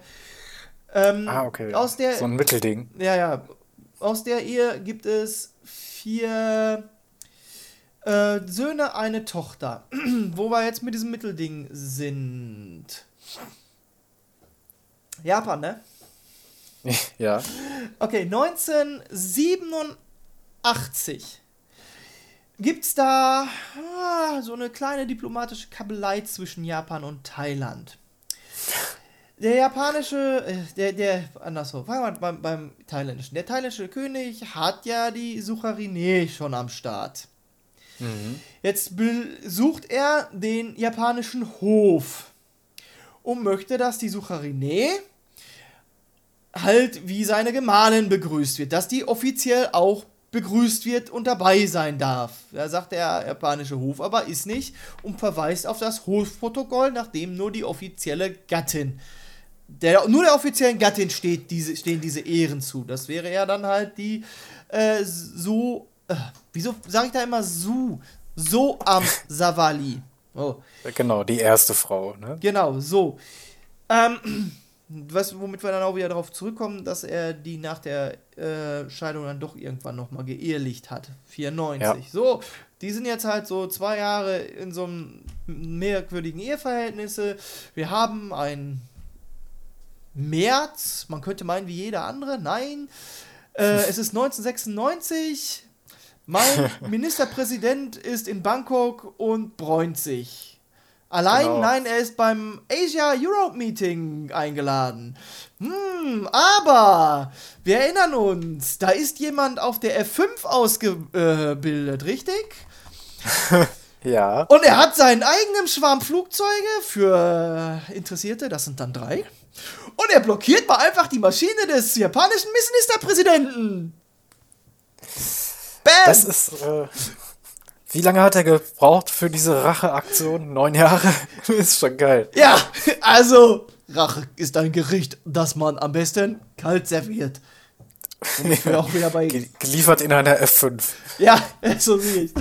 Äh, Jetzt sind wir aber mal so eben. Ja, das ist aber auch dasselbe Jahr. Also hinterher schnappt sich Sucharine die fünf Kinder und verschwindet nach Japan. Ach, nach Japan. Äh, nach England. Wäre ja noch besser, wenn sie nach Japan verschwindet. Nein, und verschwindet nach England mit den Kindern. Äh, Ach, im gleichen Jahr verlässt die Frau, für die er das im Grunde gemacht hat, ihn Ja. auch noch. Äh, ey. Also man könnte jetzt meinen, er ist noch so, ja, romantischer Move, aber ich glaube, der Typ ist einfach nur. Das fand sie Wild. bestimmt auch total crazy und Ja, ich glaube eher, dass, dass, dass, äh, dass, da- dass der auf der crazy sexy Skala ungünstig auf der äh, Skazy, äh, Skazy, Crazy. crazy äh, Achse positioniert ist. Ja, ich glaube auch. Da muss man echt wie sagen, das, ist, das sind so crazy Moves. Äh, das ist wohl dann, naja, nicht mehr romantisch und sexy zu verbuchen, wenn man da drin steckt. Ähm, das ist aber auch nicht die erste, die äh, so in Stress mit ihnen ähm, auseinandergeht. Ja, gut, die Ehe wird halt rückwirkend annulliert. Ähm, damit auch dann kommen Ist wir. er wieder frei? Ja, machen wir das so rum. Ja, er ist wieder frei. Äh, ich will frei sein! Hat schon Falco gesungen. Sri Rasmi Suvade tritt auf den Plan. Die heiratet er 2001. Und die haben zusammen einen Sohn und der ist auch der in der Rangfolge für den Thron hinter seinem Vater positionierten. Ne, wenn wir uns überlegen, dass da halt schon ein paar Kinder auf der Welt sind. Ja, aber die Ehe wurde ja annulliert, ne? ja, ähm, die eine Tochter ist äh, aus der vorherigen Ehe noch wohl am ähm, im weiteren Monarchie-Königshauskreis anzutreffen. Die ist wohl dann später zu ihm zurückgekehrt. Aber ähm, in der Ran Rei- Rein Rangreihenfolge ist halt der Sohn der Prinz äh, Dipankorn äh, Rasmiyoti, der der auf der Pole Position sitzt. Ähm, Ja, 2001 geheiratet.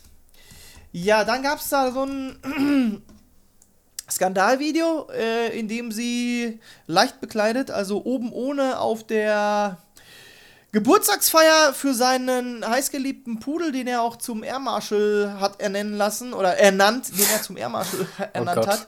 Äh, da ist sie halt permanent oben ohne unterwegs gewesen wohl. Es gibt wohl ein Video, wo sie dabei auch zu sehen, auch zu sehen ist es unter anderem, ähm, wie sie den Pudel dann auch mit königlichem äh, äh, Wieso will ich jetzt Hochzeitstorte sagen? Also mit äh, Geburtstagstorte Ah, den Okay, königlichen Pudel fü füttert. Ähm, das haben wohl ähm, ja, Monarchiegegner äh, gefilmt und dann ins Internet reingestellt. Also, das ist ein bisschen crazy, dass er seine Frau da halt fast nackt über diese ganze Geburtstagsfeier für seinen Hund rumlaufen lässt. Also wir sind wirklich wieder auf das crazy Skala. Das Video kommt raus. Ähm, das Königshaus lässt verlauten, das ist im 2000, äh, Dezember 2014, sie tritt von ihrem Status zurück. Wenig später werden sie geschieden. Na, wie freiwillig sie das Ganze wohl mitgemacht hat, lasse ich mal dahin äh, gestellt sein. Ähm, jedenfalls, sein Pudel Fufu ist das, der da zum Air Marshal benannt wurde und halt da quasi ähm, die Plattform für diesen ganzen Akt dargestellt hat. ja, ähm. Die hat er dann, glaube ich, sogar ins Gefängnis geschickt, weil in Thailand Was? sehr üble ähm, Geschicht, äh, Geschichten, äh, Gesetze herrschen gegenüber Königung, Königsverleumdung, äh, was halt auch immer wieder von der Monarchie und dem Militär genutzt wird, um halt das Volk unten zu halten. Oh. Womit wir auch äh, da wieder bei Hand in Hand sind. Die wurde aber ähm, später äh, begnadigt von ihm und ist, glaube ich, in einem buddhistischen Kloster untergekommen oder so. Der, sie hat eine ähm, Entschädigung von 1,5 Millionen bekommen. Äh, Peanuts ist, wenn man Ja. Sich überlegt, dass er. Oh, das habe ich noch gar nicht erwähnt, ne? Dass er ein geschätztes Vermögen hat von 65 Milliarden.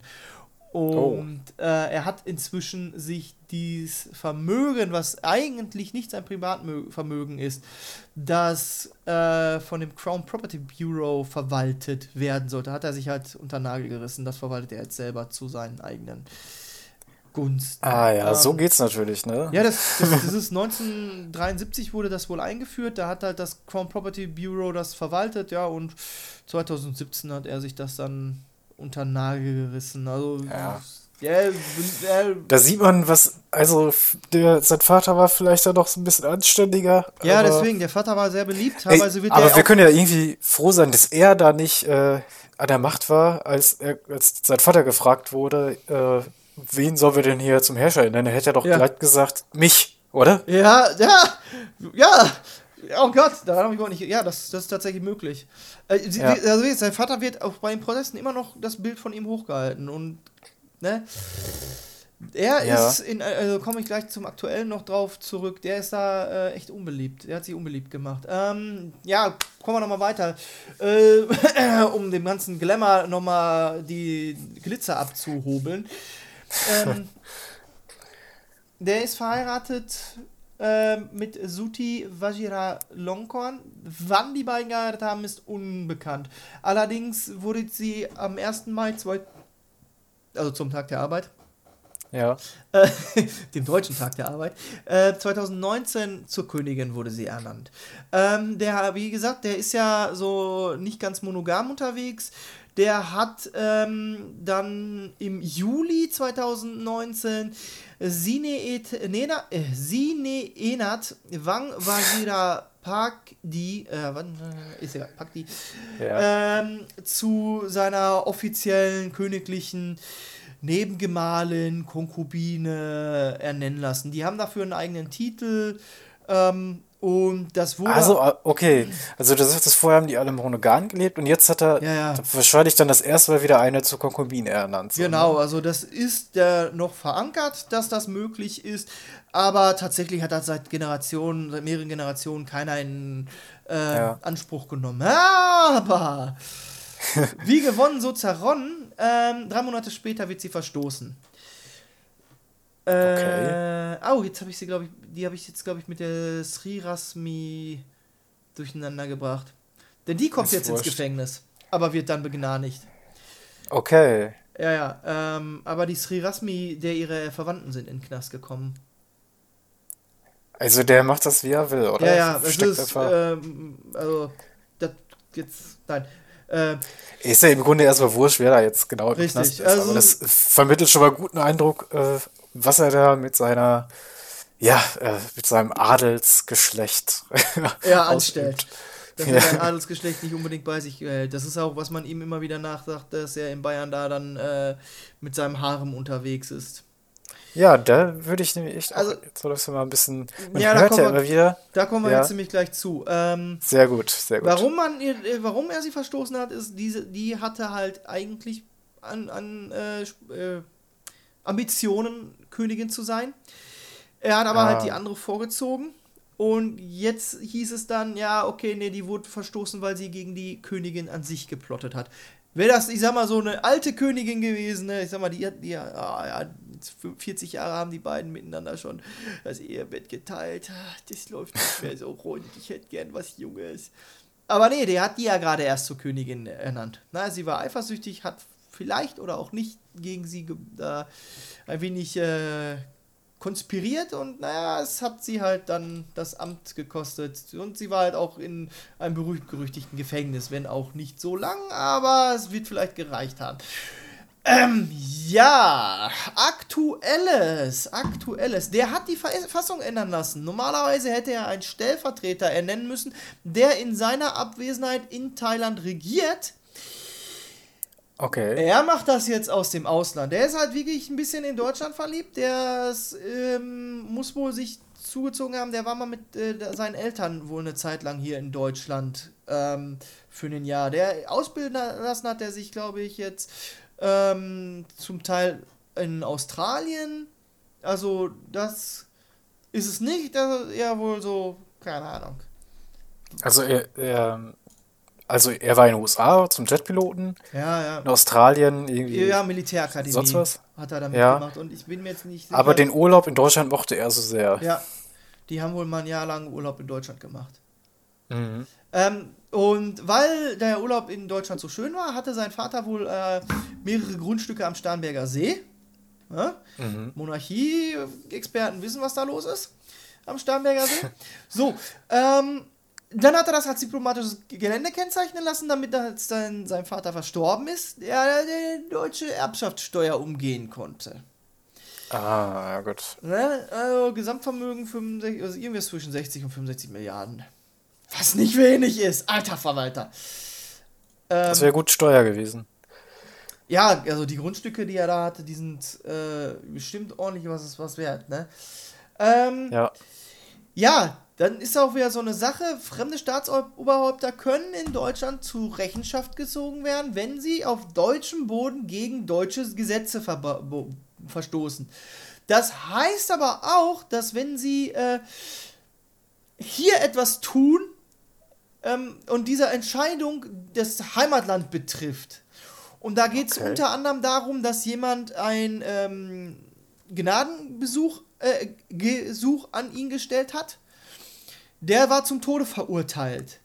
Und der wurde dann aber, während der hier in Deutschland war und das Gnadengesuch einging und dann hat er sich Zeit gelassen oder hat es ignoriert oder was auch immer, jedenfalls wurde der Mann hingerichtet und in Deutschland ist eine Hinrichtung verboten. Also theoretisch könnte er dafür belangt werden. So kriselt es ein wenig zwischen Deutschland und dem thailändischen König. ähm, ja, dann Corona. Ja. Und wir sind im Jahr 2020. Richtig, wir sind angekommen in 2020. Äh, der Rama denkt sich, alles klar, dann mache ich doch lieber Urlaub in Deutschland, als mir hier das Elend anzugucken. Mhm. Ähm, und während sein Land in der Corona-Krise feststeckt, wir hatten ja vorhin schon gesagt, es gibt auch Länder, die in Asien sehr gut durch die Corona-Krise gehen, ähm, hier sitzt er halt schön in, mit seinem Harem wahrscheinlich am Starnberger See und lässt sich die Sonne auf den Pelz scheinen. Und das gefiel der, der deutschen, äh, deutschen Regierung nicht und da kam dann Kritik. Ne? Unter anderem hat sich ja auch der Herr Maas dann dazu geäußert. Ebenfalls aufgrund dieser Kritik verlässt er Deutschland. Ja, man könnte so sein, ja, kaum ist er wieder im Heimatland, lässt er erstmal die Oppositionellen festnehmen. Und okay. Ne, 13. Oktober 2020, ähm, ja, schön. Das ist doch gar nicht so lange her jetzt. Okay. Ja, genau, das ist wie brandaktuell. Das ist schön, ein, den, den Abend vor dem 47. Jahrestages zum Studentenaufstand von 1973. Und wenn wir mal einmal zurückgucken, 1973 hat halt auch da ähm, ein Stellenwert, das äh, ja. daraufhin halt auch eine Regierung abgedankt abdanken musste, weil die halt auf die Demonstranten geschossen haben. Mhm. Naja, also in schöner Tradition, nur diesmal ist der, der, der König auf der anderen Seite des Abzugs. Nicht der, der ermahnt, sondern der, der ausführt. Ähm, 2000 später, äh, zwei Tage später, ne, die Proteste weiten sich aus, äh, wird der Ausnahmezustand verhängt. Es kommt zu echt offenen Protesten gegen den König und ich hatte ja schon mal erwähnt, es gibt da drakonische Gesetze mit, ja. 15 Jahren, bis zu 15 Jahren Haft. Ich glaube teilweise sogar, äh, ne, dass dort die Todesstrafe verhängt werden kann, wenn es ganz. Ah, äh, naja, ne, Majestätsbeleidigung ist da echt kein Pappenstiel. Ähm, die Proteste vergleichen den König mit Lord Voldemort. Oder Ja, Hashtag. Ja, laut Voldemort, der auch immer von Bayern aus äh, ja, ja. regiert hat. Ja, der, der, der drittstärkste dunkle Lord. Hm. Ne, Position 2 ist Darth Vader. Und auf Position 1 ist ein nicht weiter benannter Österreicher. ja. Jetzt, anscheinend ist in Thailand dann auf Position 4 direkt hinter Voldemort der Rama 10. Ähm, ja, man sagte auch dann Putzu ein König, dementsprechend trennete da das Hashtag. Ähm, das wäre vor einem halben Jahr da noch nicht möglich gewesen. Da wäre da mhm. aber sowas äh, von durchgegriffen worden. Ja, die, die Proteste verlangen halt wirklich ähm, nicht, dass die sich einfach nur antimonarchisch äh, da zeigen, sondern die verlangen halt Bürgerrechte, Demokratie, das eben das Ende der Militärdiktatur, die da seit einer mhm. Weile am Start ist und halt auch eine neue Verfassung.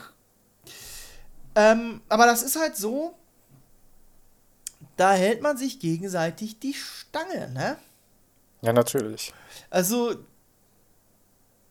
Ja, so, so kennt man es ja, ne? Also, die, warum dem, dem König geht's gut, er ist reich und äh, kann ein cooles Leben in Bayern führen ja? und die Militärdiktatur kann da regieren, also. Ja, ja.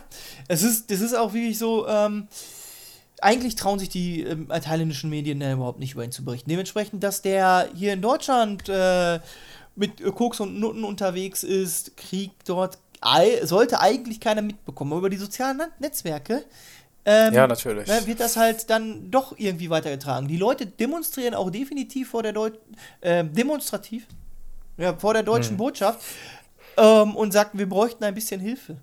Das ist wirklich so dort gestanden. Ähm, ja, aber das ist halt, das sind auch so Sachen, so, so seltsame Unfälle, die in seinem Umfeld passieren, ehemalige Vertraute, die verschwinden oder vom Dach fallen, politische Gegner, die auf immer nicht mehr aufzufinden sind. Ja, ist halt an sich ein heißes Eisen, ne? Und die Opposition, ja, sagt halt auch da, dass die Monarchie und die Militä Militärdiktatur, also der Premierminister ist halt auch äh, ein General, Prayut Chan Ocha, damit ihr den Namen mal gehört habt, ähm, dass die halt sich gegenseitig benutzen, um an der Macht zu bleiben. Und es ist halt auch der reichste Monarch der Welt. Ja. Ja, das ist echt eine schwierige Situation da, ne? Und vor allem, wenn man dann überlegt, was du anfangs gesagt hast, dass Bangkok die meistbesuchte Stadt der Welt ist und Thailand auch. Ja. So ein Thailand-Urlaub ist total beliebt, wenn man Ja. sich dann anguckt, wie es den Menschen da geht, dass sie in einer Diktatur im Grunde leben, auch wenn es eine konstitutionelle Monarchie auf dem Papier ist. Das ist schon schwierig. Ja. Äh, da haben wir jetzt, glaube ich, da habe ich, glaube ich, wirklich ein würdiges Finale für unsere Ja. Theologie der Monarchie gefunden. Also, wir haben alles gehabt. Wie es gut sein kann. The, the good, the bad, the ugly. Auf jeden Fall, alles dabei gehabt. Ähm, irre, ähm, da waren echt viele Infos dabei. Mich hat das immer schon interessiert, warum das, also überhaupt, man kriegt das ja oft gar nicht mehr mit, fange ich mal da an, dass überhaupt eine Monarchie in einem Land herrscht, ob parlamentarisch oder konstitutionell, ne, dass im Grunde in Kanada, da- das hatte ich ja letztes Mal, glaube ich, schon gesagt, äh, genau, die die Queen. parlamentarische Monarchie eigentlich herrscht von der Queen aus, das weiß man ja eigentlich so gar nicht. Und wenn man dann immer hört, Thailand, tolles Urlaubsland etc., Ja, und dann merkst du aber, da, das ist politisch alles nicht so ganz so geil, ne? ja. Na gut, Alles wollen wir Ich zu guten Dingen Mund kommen? trocken geredet. Ja, Kommen ich glaube auch, dass. Ja. Ich hoffe, du hast eine Euer gute Dose dabei dann. Ich habe. Ja, soll ich anfangen? Ja, gerne, du hast sogar den Mund fusselig. Ja, ich, ich, ich hätte dir sonst den Vortritt gelassen. Du bist ja hier Graf und Münzer. Ähm, ja, ich habe etwas Asiatisches mitgebracht. Ich habe mal wieder in meinem äh, Passend. Giftschrank gewühlt und geguckt, was ich habe, was interessant ist und bin dann über die Dose gestolpert, hatte die quasi schon ein bisschen vergessen und äh, hab mir dann gedacht, oh cool, das ist ja praktisch, das passt dann doch ein bisschen. Und ich schüttel die mal ein bisschen durch, äh, denn ich habe Guavensaft für euch mitgebracht. Ähm, Panchi kennt man Guaven. noch? Ja. Hatte ich schon mal was von äh, Guave Juice Drink. Äh, was ist das? Wahrscheinlich französisch. Ähm, ist halt vorne, es ist insgesamt eine grüne Dose, unten ein bisschen dunkler, oben dann ins Weiß gehend. Oben der rote Panchi-Schriftzug drüber. Man hat auch noch äh, wichtig gehalten, dass es als Brand bezeichnet wird. Warum das jetzt sein musste, weiß ich nicht. Ähm, Schriftzug Guave Juice und was auch immer in Französisch und in Kanji darunter steht, ist auch in grün. Eine grüne Guave, die aufgeschnitten ist. Dahinter noch eine volle Guavenfrucht. Äh, 250 Milliliter. Mir ist vorhin aufgefallen, das Ding hat keinen gewölbten Boden, nicht so wie wir das von den Cola-Dosen kennen. Also vorsichtig, wenn ihr das Ding in den, ins Gefrierfach packt. Ja. Hast du Fragen dazu? Die Guave, was war denn Guave nochmal? Das ist eine Frucht. Ähm, Guave. das ist. Schmeiß mal Google an. Ja, schmeiß mal an. Das ist, hat in der Mitte so. so Ein Myrtengewächs. ein, Okay. Ah ja, jetzt, jetzt wissen wir alle Bescheid. Das hat halt in der Mitte so Kerne. Drumherum viel Fruchtfleisch, weißes Fruchtfleisch. Ja. Ah ja. Ähm, von wegen so Ich glaube, es ist halal. Mhm. Ja, ja, islamische Komödie. Also es gibt eine kleine eine, eine Minderheit äh, islamischer Bürger in Thailand und da ist hier das die Islamic Committee Office of Thailand Logo drauf gedrückt. Aber was soll schon bei, bei einem Fruchtsaftgetränk sein? Äh, ne? Ja, Okay, komm, äh, Hard Facts. 11 Gramm Zucker. Oh, wenn ihr jetzt geglaubt habt, das Ui. ist jetzt hier der krasse Fitnessdrink. Ich vermute, dass es wahrscheinlich auch da besser wäre, das Ganze mit äh, Mineralwasser zu strecken. Äh, das ist äh, 25% äh, Guavenpüree. Und dann Okay. ne, halt mit Wasser und äh, Zucker.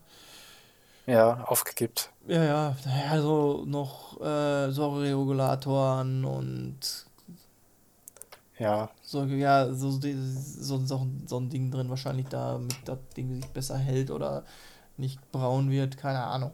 Importiert über die Niederlande und ich mache jetzt mal einfach auf. Eins, zwei, Genau. drei.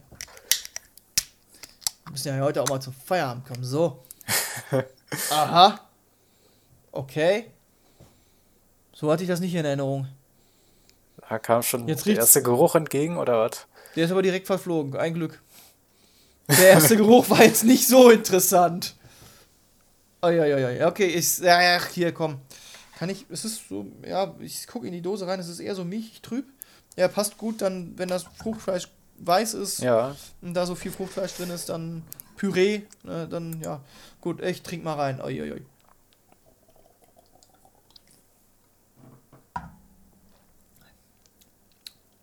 Uiuiui. Ja, das ist verdammt süß. Oh. ja, 11 Gramm ist auch eine Menge, ne? Ja, ja, das ist, ich glaube, das ist auch sauer, weil es zieht so hinten in den Wangen, so hinter, äh, so, so am Kiefer, ne? Wenn du weißt, Aber der Zucker betäubt sonst alles. aber der Zucker betäubt alles. ist es fruchtig? Auf jeden Fall. Ja, Er hat, eine, also, also, es hat so eine runde Textur auf der Zunge. Das ist ganz nett. Ich glaube, da kannst du richtig gut Cocktails mitmachen. ja das finde ich immer, ich mag immer deinen Gedanken der Cocktails. Das ist, ja, Aber auch- warum auch nicht, ne? Ja, also da bin ich fest überzeugt, wenn du das in dem Fall, in einem guten Verhältnis mit ähm, Kohlensäure äh, zu einer Schorle machst, dass du da was richtig Schönes rausbekommst. Muss, musst du mal gucken, ähm, weil Kohlensäure und ähm, Säure, sauer meistens nicht so gut miteinander harmonieren. Das wird dann meistens zu sauer, aber da man von der Säure dank des Zuckers nicht viel schmeckt, Alter, das ist Aber es ist jetzt ohne Kohlensäure erstmal, ne? es ist ohne Zu Kohlensäure, ja. Und das ist, das ist ganz nett. So Guave, hast du da einen Geschmack äh, im Kopf, wie das schmecken sollte? Und schmeckt es nach Guave? Nee, ich hatte tatsächlich keinen Geschmack im Kopf, aber ich weiß, dass ich mal schon mal irgendwo Guave probiert hatte. Hab mich daran jetzt überhaupt nicht erinnert. Der erste Geruch war, war ein bisschen merkwürdig, nicht zu beschreiben, aber auch nicht positiv. Aber so beim Trinken hat das gar nichts davon. Ist halt wirklich fruchtig, es, es, es, legt sich schön auf die Zunge, so ein bisschen rund, greift dich nicht an. Ne, nicht so, dass du, keine Ahnung, ne, dass du harte Säure merkst, sondern einfach, es zieht nur manchmal, wenn du einen großen Schluck nimmst, so den ersten Schluck. Aber sonst ist das ganz cool. Also, wie gesagt, ja, Cocktails, ich mag Cocktails, ich finde Cocktails toll. Ich bin kein Mensch, der abgeneigt ist, mehrere Zutaten zusammenzufügen, um etwas, ein großes Ganzes zu erzeugen, weil manche immer so sagen, ja, das geht nicht. Und ich finde, Cocktails ist mal Be- das beste Beispiel, doch, das geht. Mhm. Ähm, ich habe letztens eine ganz tolle äh, Weißbier, alkoholfreies Weißbier war da, Wei- Weizen mit, ähm, ja, als Radler. Das war echt toll, und deswegen da schrecke ich nicht vor zurück. Ich, trinke, ich, ich weiß ein gutes Bier zu schätzen und dann trinke ich auch ein gutes Bier und wenn ihr euch meint, Plörre in den Hals zu kippen müssen äh, und mir dann da ne, einen Strick draus zu drehen, zeige ich euch den Vogel, weil ne, Ja. Bier ist Bier und Schnaps ist Schnaps und was ihr trinkt ist Plörre. Aber das hier, das ist, das ist interessant. Was kannst du damit wohl alles anstellen? Also, das ist, damit kannst du bestimmt ganz tolle Sachen anstellen. Ist das denn mit irgendeiner Frucht zu vergleichen? Ist es eher so Richtung Zitrone, Richtung. Nein, nicht Zitrone. Ich bin gerade überlegen. aber Ja, ich glaube so Melone bisschen- oder sowas? Ja, vielleicht? ja, so ich glaube so ein bisschen Birne Melone. Ah, okay. Das ist interessant. Ja. Ja. Ich schrecke immer vor Birnen zurück. Ich weiß nicht warum. So eine, so eine ähm, reife Birne, wenn die so weich ist und süß ist, äh, insgesamt schmeckt das jetzt halt nicht so intensiv nach Frucht. Aber so, in, so, so- in reifen Geschmack. Das ist ganz nett, das ist wirklich gut. Okay. Was würdest du mit so Fruchtsaft anstellen können, außer Cocktails? Du bist doch hier der Mann am Herd. Ja, ich überlege auch gerade, dazu Nachspeisen oder sowas Ja, kann man bestimmt ganz gut sowas. machen, ne? Oder, Oder doch auch mal ein Eis. Kannst du bestimmt auch im Sommer einfrieren, Stiel rein. Ähm, geht bestimmt auch, ne, ja. Damit kriegst du dann auch mal so eine halbe Stunde die Kinder beschäftigt, wenn du sowas machst. Und ähm, das geht damit bestimmt auch gut. Mhm. Ja, sonst gerade so asiatische Reisgerichte und so, die haben ja auch immer so eine fruchtige Süße. Ach, Wenn da man da fällt noch so ein bisschen ein. Säure beipackt, dann Doch, könnte ähm, das auch weißt du was, ich glaube, ich, wenn du das mit ähm, quasi mit äh, Sprite und Kondensmilch vermixt, mixt, wo wir bei dem oh, ich komme gerade nicht drauf, es liegt mir fast auf der Zunge. Ja, dieses dieses hawaiianische Eis. ja, äh, Das kann, das also, auch nicht mehr. ähm, wenn, wenn du das miteinander verm vermengst und äh, im Gefrierfach mal lagerst für einen Tag, das kommt bestimmt gut. Und dann Mhm. hast du so ein schönes Sorbet als Nachspeise. Ist das dann Sorbet? Ich glaube schon, also Sorbet, das muss man immer wieder so abschaben oder sowas. war das so? Ja, ja also da, das war halt so auch mein Eindruck. Ja, oh, die, Ja. Die, die, die Dose ist stabil. Die ist richtig stabil. Gott, ich habe letztens noch eine 250 Milliliter Dose in der Hand gehabt. Die war bei weitem nicht so stabil. Ja, ich habe, äh, da können wir auf meine mal Ja, genau. zukommen, weil genau so eine ist das. Das ist so eine. Ähm, ich habe mal wieder ein Captain Kombucha oder Kombucha, wie man es auch immer aussprechen möchte, nur diesmal mit dem Geschmack Ginger and Lemon. Also so ein bisschen. Ah, ähm, ja, ja. Ähm, also Ingwer und Zitrone. Genau, Ingwer und Zitrone und äh, falls man sich erinnert, Captain Kombucha war grüner Tee. Also grüner Tee äh, und Ingwer mit Zitrone. Ich bin echt gespannt. Ich guck mal, 4,4 Gramm Zucker, also auch ein bisschen weniger. 18 Aber da haben wir ja beide, also der Ingwer ist ja sehr verbreitet in Asien. Also Ja. sind wir da schon in die, richtige, in die richtige Richtung gegangen. Auf jeden Fall, ja. Äh, ja, und äh, vielleicht so ein, so ein kleiner ähm, Blick hinter die Kulissen. Wir nehmen gerade am Vormittag aus, auf und ich habe im Kühlschrank tatsächlich äh, noch belgisches Starkbier und ein polnisches Bier. Wir haben 10 Das vor wollte ich mir- 1. und das wollte ich mir jetzt nicht reinballern. Vor allem das Starkbier. Das machen wir dann ja. an einem schönen Abend demnächst. Ich, ich habe da auch noch äh, ein, ein, äh, ein IPA habe ich auch noch. Das habe ich geschenkt bekommen schon von einer ganzen Weile. Oh. ja, aber dadurch, da habe ich auch noch echt, ich, ich habe ja aus dem Lidl, das kann man mal sagen, ein IPA für 66 Cent, 66 Cent gibt's da, plus Hm. Pfand halt. Und das ist echt fantastisch. Ich weiß gar nicht, wie die für das Geld so ein tolles Bier herstellen. Also das muss ich auch noch mal auf jeden Fall hier für euch trinken. Ja, schauen wir mal. Ähm, Aber jetzt das erst sich halt nicht an, wenn wir, wir haben in letzter Zeit halt eher tagsüber aufgenommen und wenn du hinterher dann noch Ja. fahren musst. Ähm, das habe ich getrunken für die Arbeit. Das wird kein Polizist dir durchgehen lassen. ja, okay. Du hast, du hast Ja. was Spannendes mit ähm, Ginger und Lemon. Das, das interessiert Genau. mich auf jeden Fall, weil ich. Und das ist halt so eine, so eine, hört man das? Das hört sich ja auch irgendwie nicht richtig nach Blech an. Ich glaube, das ist wieder so ein Plastikmisch oder sowas. Aha, aha. Das sieht ganz komisch aus. Mach die mal auf. Ja, Also ich bin ja mit Lift. dem Gin. Ja, wolltest du was sagen? es sprudelt. Ah, gut. Ich bin mit dem Ginger immer so ein bisschen ähm, zwiegespalten. Also äh, mal mag ich es, mal, mal mag ich es nicht. Also es kommt immer darauf an, was man damit anstellt. Aber oft ist es so, dass da echt interessante Sachen sind, obwohl ich davor äh, immer Respekt habe, weil der Ingwer doch erbärmlich scharf sein kann.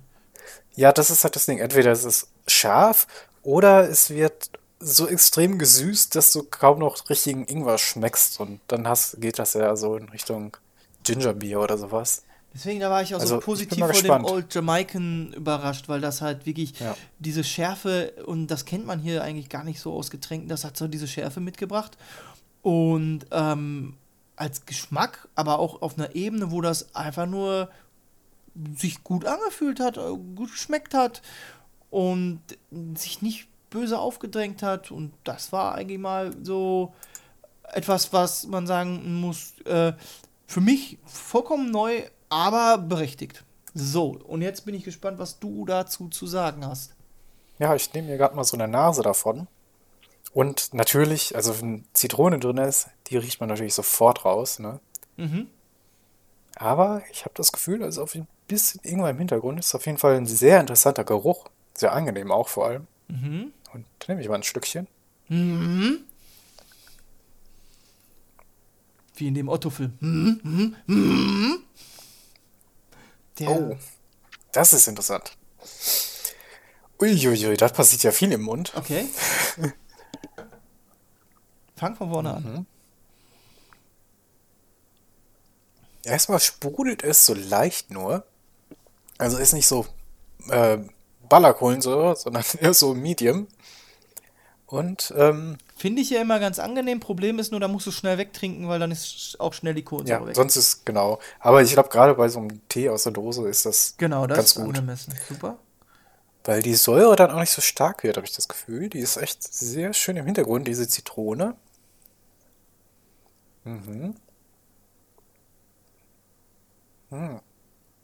Das klingt schon fast so, als müsste ich mir noch ein zweites Getränk auf die Einkaufsliste setzen, weil ich habe halt auch schon. ich suche noch nach der Dose aus, deinen, äh, der, aus der letzten Folge, die du vorgestellt hast. Und jetzt habe ich noch eine zweite Dose, die ich suchen muss. Ja, aber die ist aus Holland. Hier. Vielleicht bringe ich dir da mal eine mit, wenn wir da wieder an der Grenze sind, falls wir da mal irgendwas wieder hinkommen. Ja, ja, ich glaube, im Moment ist schwierig. Noch ist schwierig. Ja. Zum Glück habe ich noch Kaffee. Also ist, ist echt ein gutes Mittelding. Ähm, Zitrone ist nicht so, also ist alles so Medium, muss man sagen. Äh, die, die, ähm, Kohlensäure ist Medium, schön rückhalt, zurückhaltend. Dann ist die Zitrone. Man schmeckt es schon raus, aber es ist jetzt nicht so beißend oder sowas, wie man Zitrone schon mal hat, ne? Und genauso Medium ist auch ähm, der Ingwer, den man so leicht auf der Zunge liegen spürt, aber er ist, also man merkt so eine kleine Schärfe, so eine gewisse kleine Schärfe, aber die Süße übertüncht das so ein bisschen. Ist das ist eher echt- so eine süße Zitrone oder ist das schon eine Zitrone-Zitrone? Weil oft hast du ja in Getränken nur eine süße Zitrone und kriegst von, der, von diesem umfangreichen Säurevolumen, was die äh, Zitrone an Geschmack halt ausbreiten kann, kriegst du dann Ja. weniger mit. Also, ich Die hält sich hier schon sehr zurück und ähm, ja, also es ist schon, schmeckt schon süß. Es ist nicht so, dass es jetzt ähm, komplett zitronig nur schmeckt. Also, wie gesagt, es hält sich alles so in der Mitte und das gefällt mir irgendwie ganz gut. Man schmeckt sogar noch ein bisschen grünen Tee, der so ein bisschen herb ist. Die Herbe von dem Tee hat man halt auch noch drin. Und so hat man Schärfe, Zitrone, den Tee, der ein bisschen herb ist und das Prickeln auf der Zunge und das ist eine tolle Mischung, muss ich sagen. Oh, ja, super, klasse. Mein Einkaufszettel wird immer länger. Ich, das muss ich, muss ich erleben. Das klingt wirklich nach einem sehr schönen, moderaten Team. Ja, vor allem, weil man den Ingwer schmeckt. Das hatte ich ja jetzt schon ein paar Mal, dass Ja. ich Ingwer-Getränke habe, wo man den nicht schmeckt. Und ich finde, schmeckt man hier ganz gut raus. Ja, Ingwer ist im Moment halt auch so ein, so ein Modeding, ne? Das ist, weiß ich nicht, ob das jetzt noch so stark betrieben wird, aber das ist halt vor ein paar Jahren halt echt in Mode gekommen, alles mit Ingwer zu machen. Ja. Und ich weiß. Auf jeden Fall ist ja auch sehr gesund eigentlich, ne? Ja, ja, genau das. Und ähm, ähm, ein Kumpel von mir, der hat in, wenn der in der Erkältungszeit kocht er sich halt dann auch mal so ein Stück Ingwer in so einem Tee Absolut, auf und dann absolut. trinkt er das über den Tag hinweg. Ähm, wo ich auch mal dachte, so, boah, Respekt. Aber ähm, es, es, es ist halt eben dann auf diese heilende Wirkung zurückzuführen. Ne, Ich meine, wenn ich halt Kamillentee trinke, wenn ich ähm, krank bin, da ka- kann man ja auch nicht die Nase drüber rümpfen. Also deswegen, das ist schon so aus der Gesundheitsschiene. Aber eben kommt jetzt halt auch ähm, in der Genussszene anscheinend an. Ja, also zumindest bei gut. uns. Ja. Ja, ja, Ähm, also mir schmeckt das sehr gut, muss ich echt sagen. schön. Spannend. Ich weiß gar nicht, hatte mir das letzte Kombucha auch so gut geschmeckt? Ich glaube, das war nicht, nicht so ganz mein Geschmack, also nicht so hundertprozentig, aber das, muss ich echt sagen, ist eine tolle Mischung einfach. Also, da passt alles so schön zusammen. Man hat von allem etwas und es ist so, wir haben das ja schon ein paar Mal so schön gesagt, so Party auf der Zunge. Ist alles dabei. Also, wenn ihr das mal seht, Captain Kombucha Ginger Lemon und ein bisschen Party haben wollt, schon gut. Dafür, dass es so moderat ist, macht jetzt Party. Ja, ist- also es ist halt äh, ja keine, sagen wir keine Party, sondern ein kleines Zusammentreffen von belesenen Freunden, die über ein Buch diskutieren. Aber es gibt Während die sie im verschiedenen Stadtpark in der Sonne Richtungen. sitzen und den Sicherheitsabstand anhalten. ja, genau, so ungefähr ist es. Und der eine hat eine Zitrone, der andere ein bisschen das Ingwer auf der Hand und dann Also gibt's so jeder einen hat Teetrinker. Argumente in der Hand. Ja, Cool, es ist, es ist, ja, es ist, jetzt bin ich ein bisschen gefesselt. Ich bin jetzt so neugierig, aber ich habe die Dose nicht da. Ich würde es jetzt auch gerne probieren. ich guck mal, dass ich nicht denke, wenn wir mal wieder unterwegs sind. Ja, Also falls wir überhaupt jemals wieder nach Holland kommen. nee, also vielleicht sagen sich die Holländer auch, ach, hat alles keinen Sinn mehr. Wir machen, machen einfach alle Deiche auf und dann war's das. Wenn wir dann Glück haben, nicht. vielleicht noch mal irgendwann eine Dose an einen vorbei, aber ja. ob die dann noch gut ist. Aber ich bin sowieso der Verfechter. Irgendwann ist die Nordseeküste sowieso bei Osnabrück angekommen. Hier habt ihr es ja, zuerst könnte gehört. passieren. Ja, Ja. dann bin ich mit meinen Immobilien in Osnabrück äh, natürlich direkt an den Strandlage, ne? Auf jeden Fall. Aber ich bin der König von Osnabrück, singt sich so schlecht. Da ist aber auch ein schönes Schloss, ne? In Weser-Renaissance-Stil. Ja, ich kenne mich aus. Ist das ein Wasserschloss? Ähm, ich glaube, weiß gar nicht, ob da ist da ein Graben drum. Ich glaube nicht. Hey. Dann aber bald. Das gibt's ja hier in Schloss Neuhaus. Da ist ja jetzt mit richtig fetten Graben drumherum. Ist so ein Gymnasium jetzt drin. Ah, Ja, ja, womit wir bei Hamm sind und dem Gymnasium, wo man sagt, da kann man sich das Abitur auch kaufen. Ja. Und das ist halt auch wirklich so, ähm, dann äh, eine Bekannte von mir auch, die ist, äh, hatte das erzählt, in Lippstadt unterwegs gewesen und vor ihr liefen so ein paar Jugendliche rum und äh, unterhielten sich und kamen wohl auch aus gut betuchtem Hause. Und da gibt es wohl auch ein Gymnasium, dem man immer nachgesagt hat, da kann man das Abi kaufen. Und dann so irgendwie einer von denen so, ja, und dann gehe ich, ja, zur Not gehe ich halt dahin und so ein bekomme ich halt das Abi, wo sie sich so sagte, ach, trotz Zentralabi, manche Dinge ändern sich einfach nie. Ja. ja, komisch, ne? Eigentlich müsste das ja mit Zentral-Abi keine Rolle mehr spielen. Tja, ja, wo Mittel sind, sind auch Wege. Wir Deckel Ja. drauf machen? Ja, so langsam. Man muss sich äh, bei unseren Zuhörern bedanken, dass sie so lange bis jetzt da geblieben sind und sich unseren Monarchie-Quatsch angehört haben. Ja. Das war heute echt sehr ausführlich. Mich hat es interessiert. Ich hoffe, euch da draußen auch. Ja, ähm, das ist wirklich äh, ähm, schon eine längere Folge. Es ich fand es spannend, es war alles aufeinander aufbauend. Ich hoffe, ihr fandet es auch wirklich alle so ähm, interessant wie uns. Wir wollten auch mal wirklich ein bisschen Infotainment damit bieten und ich denke mal, wir haben da auch ganz gut so die Kurve gekratzt. Ich habe ja schon am Anfang ein wenig versucht, wie ja, das, das Adelsmagazin auf dem öffentlich-rechtlichen zu wirken, aber dann irgendwann denkst du dir auch dabei nur, ja, okay, das, der Joke ist tot, der ist gelutscht. Das Pferd Auf jeden ist Fall. ausgeritten. Verdammt nochmal. Lass gut sein. Ja! Womit wir dabei wieder wären. Soll ich die Abmod machen? Ja, ich bitte darum. Ja, liebe Freunde des ehrlichen Geschmacks, das war unsere Reihe Adel im Blick. Heute der asiatische Adel. Wenn es euch gefallen hat, lasst uns einen Kommentar bei Facebook. Ihr findet uns bei Spotify. Auch bei Twitter sind wir unterwegs. Und wir haben auch eine E-Mail-Adresse, dass wenn ihr Wünsche, Anregungen habt oder auch Kritik, dürft ihr uns gerne schreiben, flaschenverboten at gmail.com. Genau. Bei mir war wie immer der großartige Graf Matthias der Münzer. Ich überlasse euch, euer Durchlaucht. Das letzte Wort von mir schon mal ein herzliches Tschüss. Ja, dann kann ich auch noch mich anschließen. Schön, dass ihr zugehört habt. Bis demnächst. Tschüssi. Flaschen verboten. Eure Dosis Podcast. Hihihi, sie hat Dose gesagt.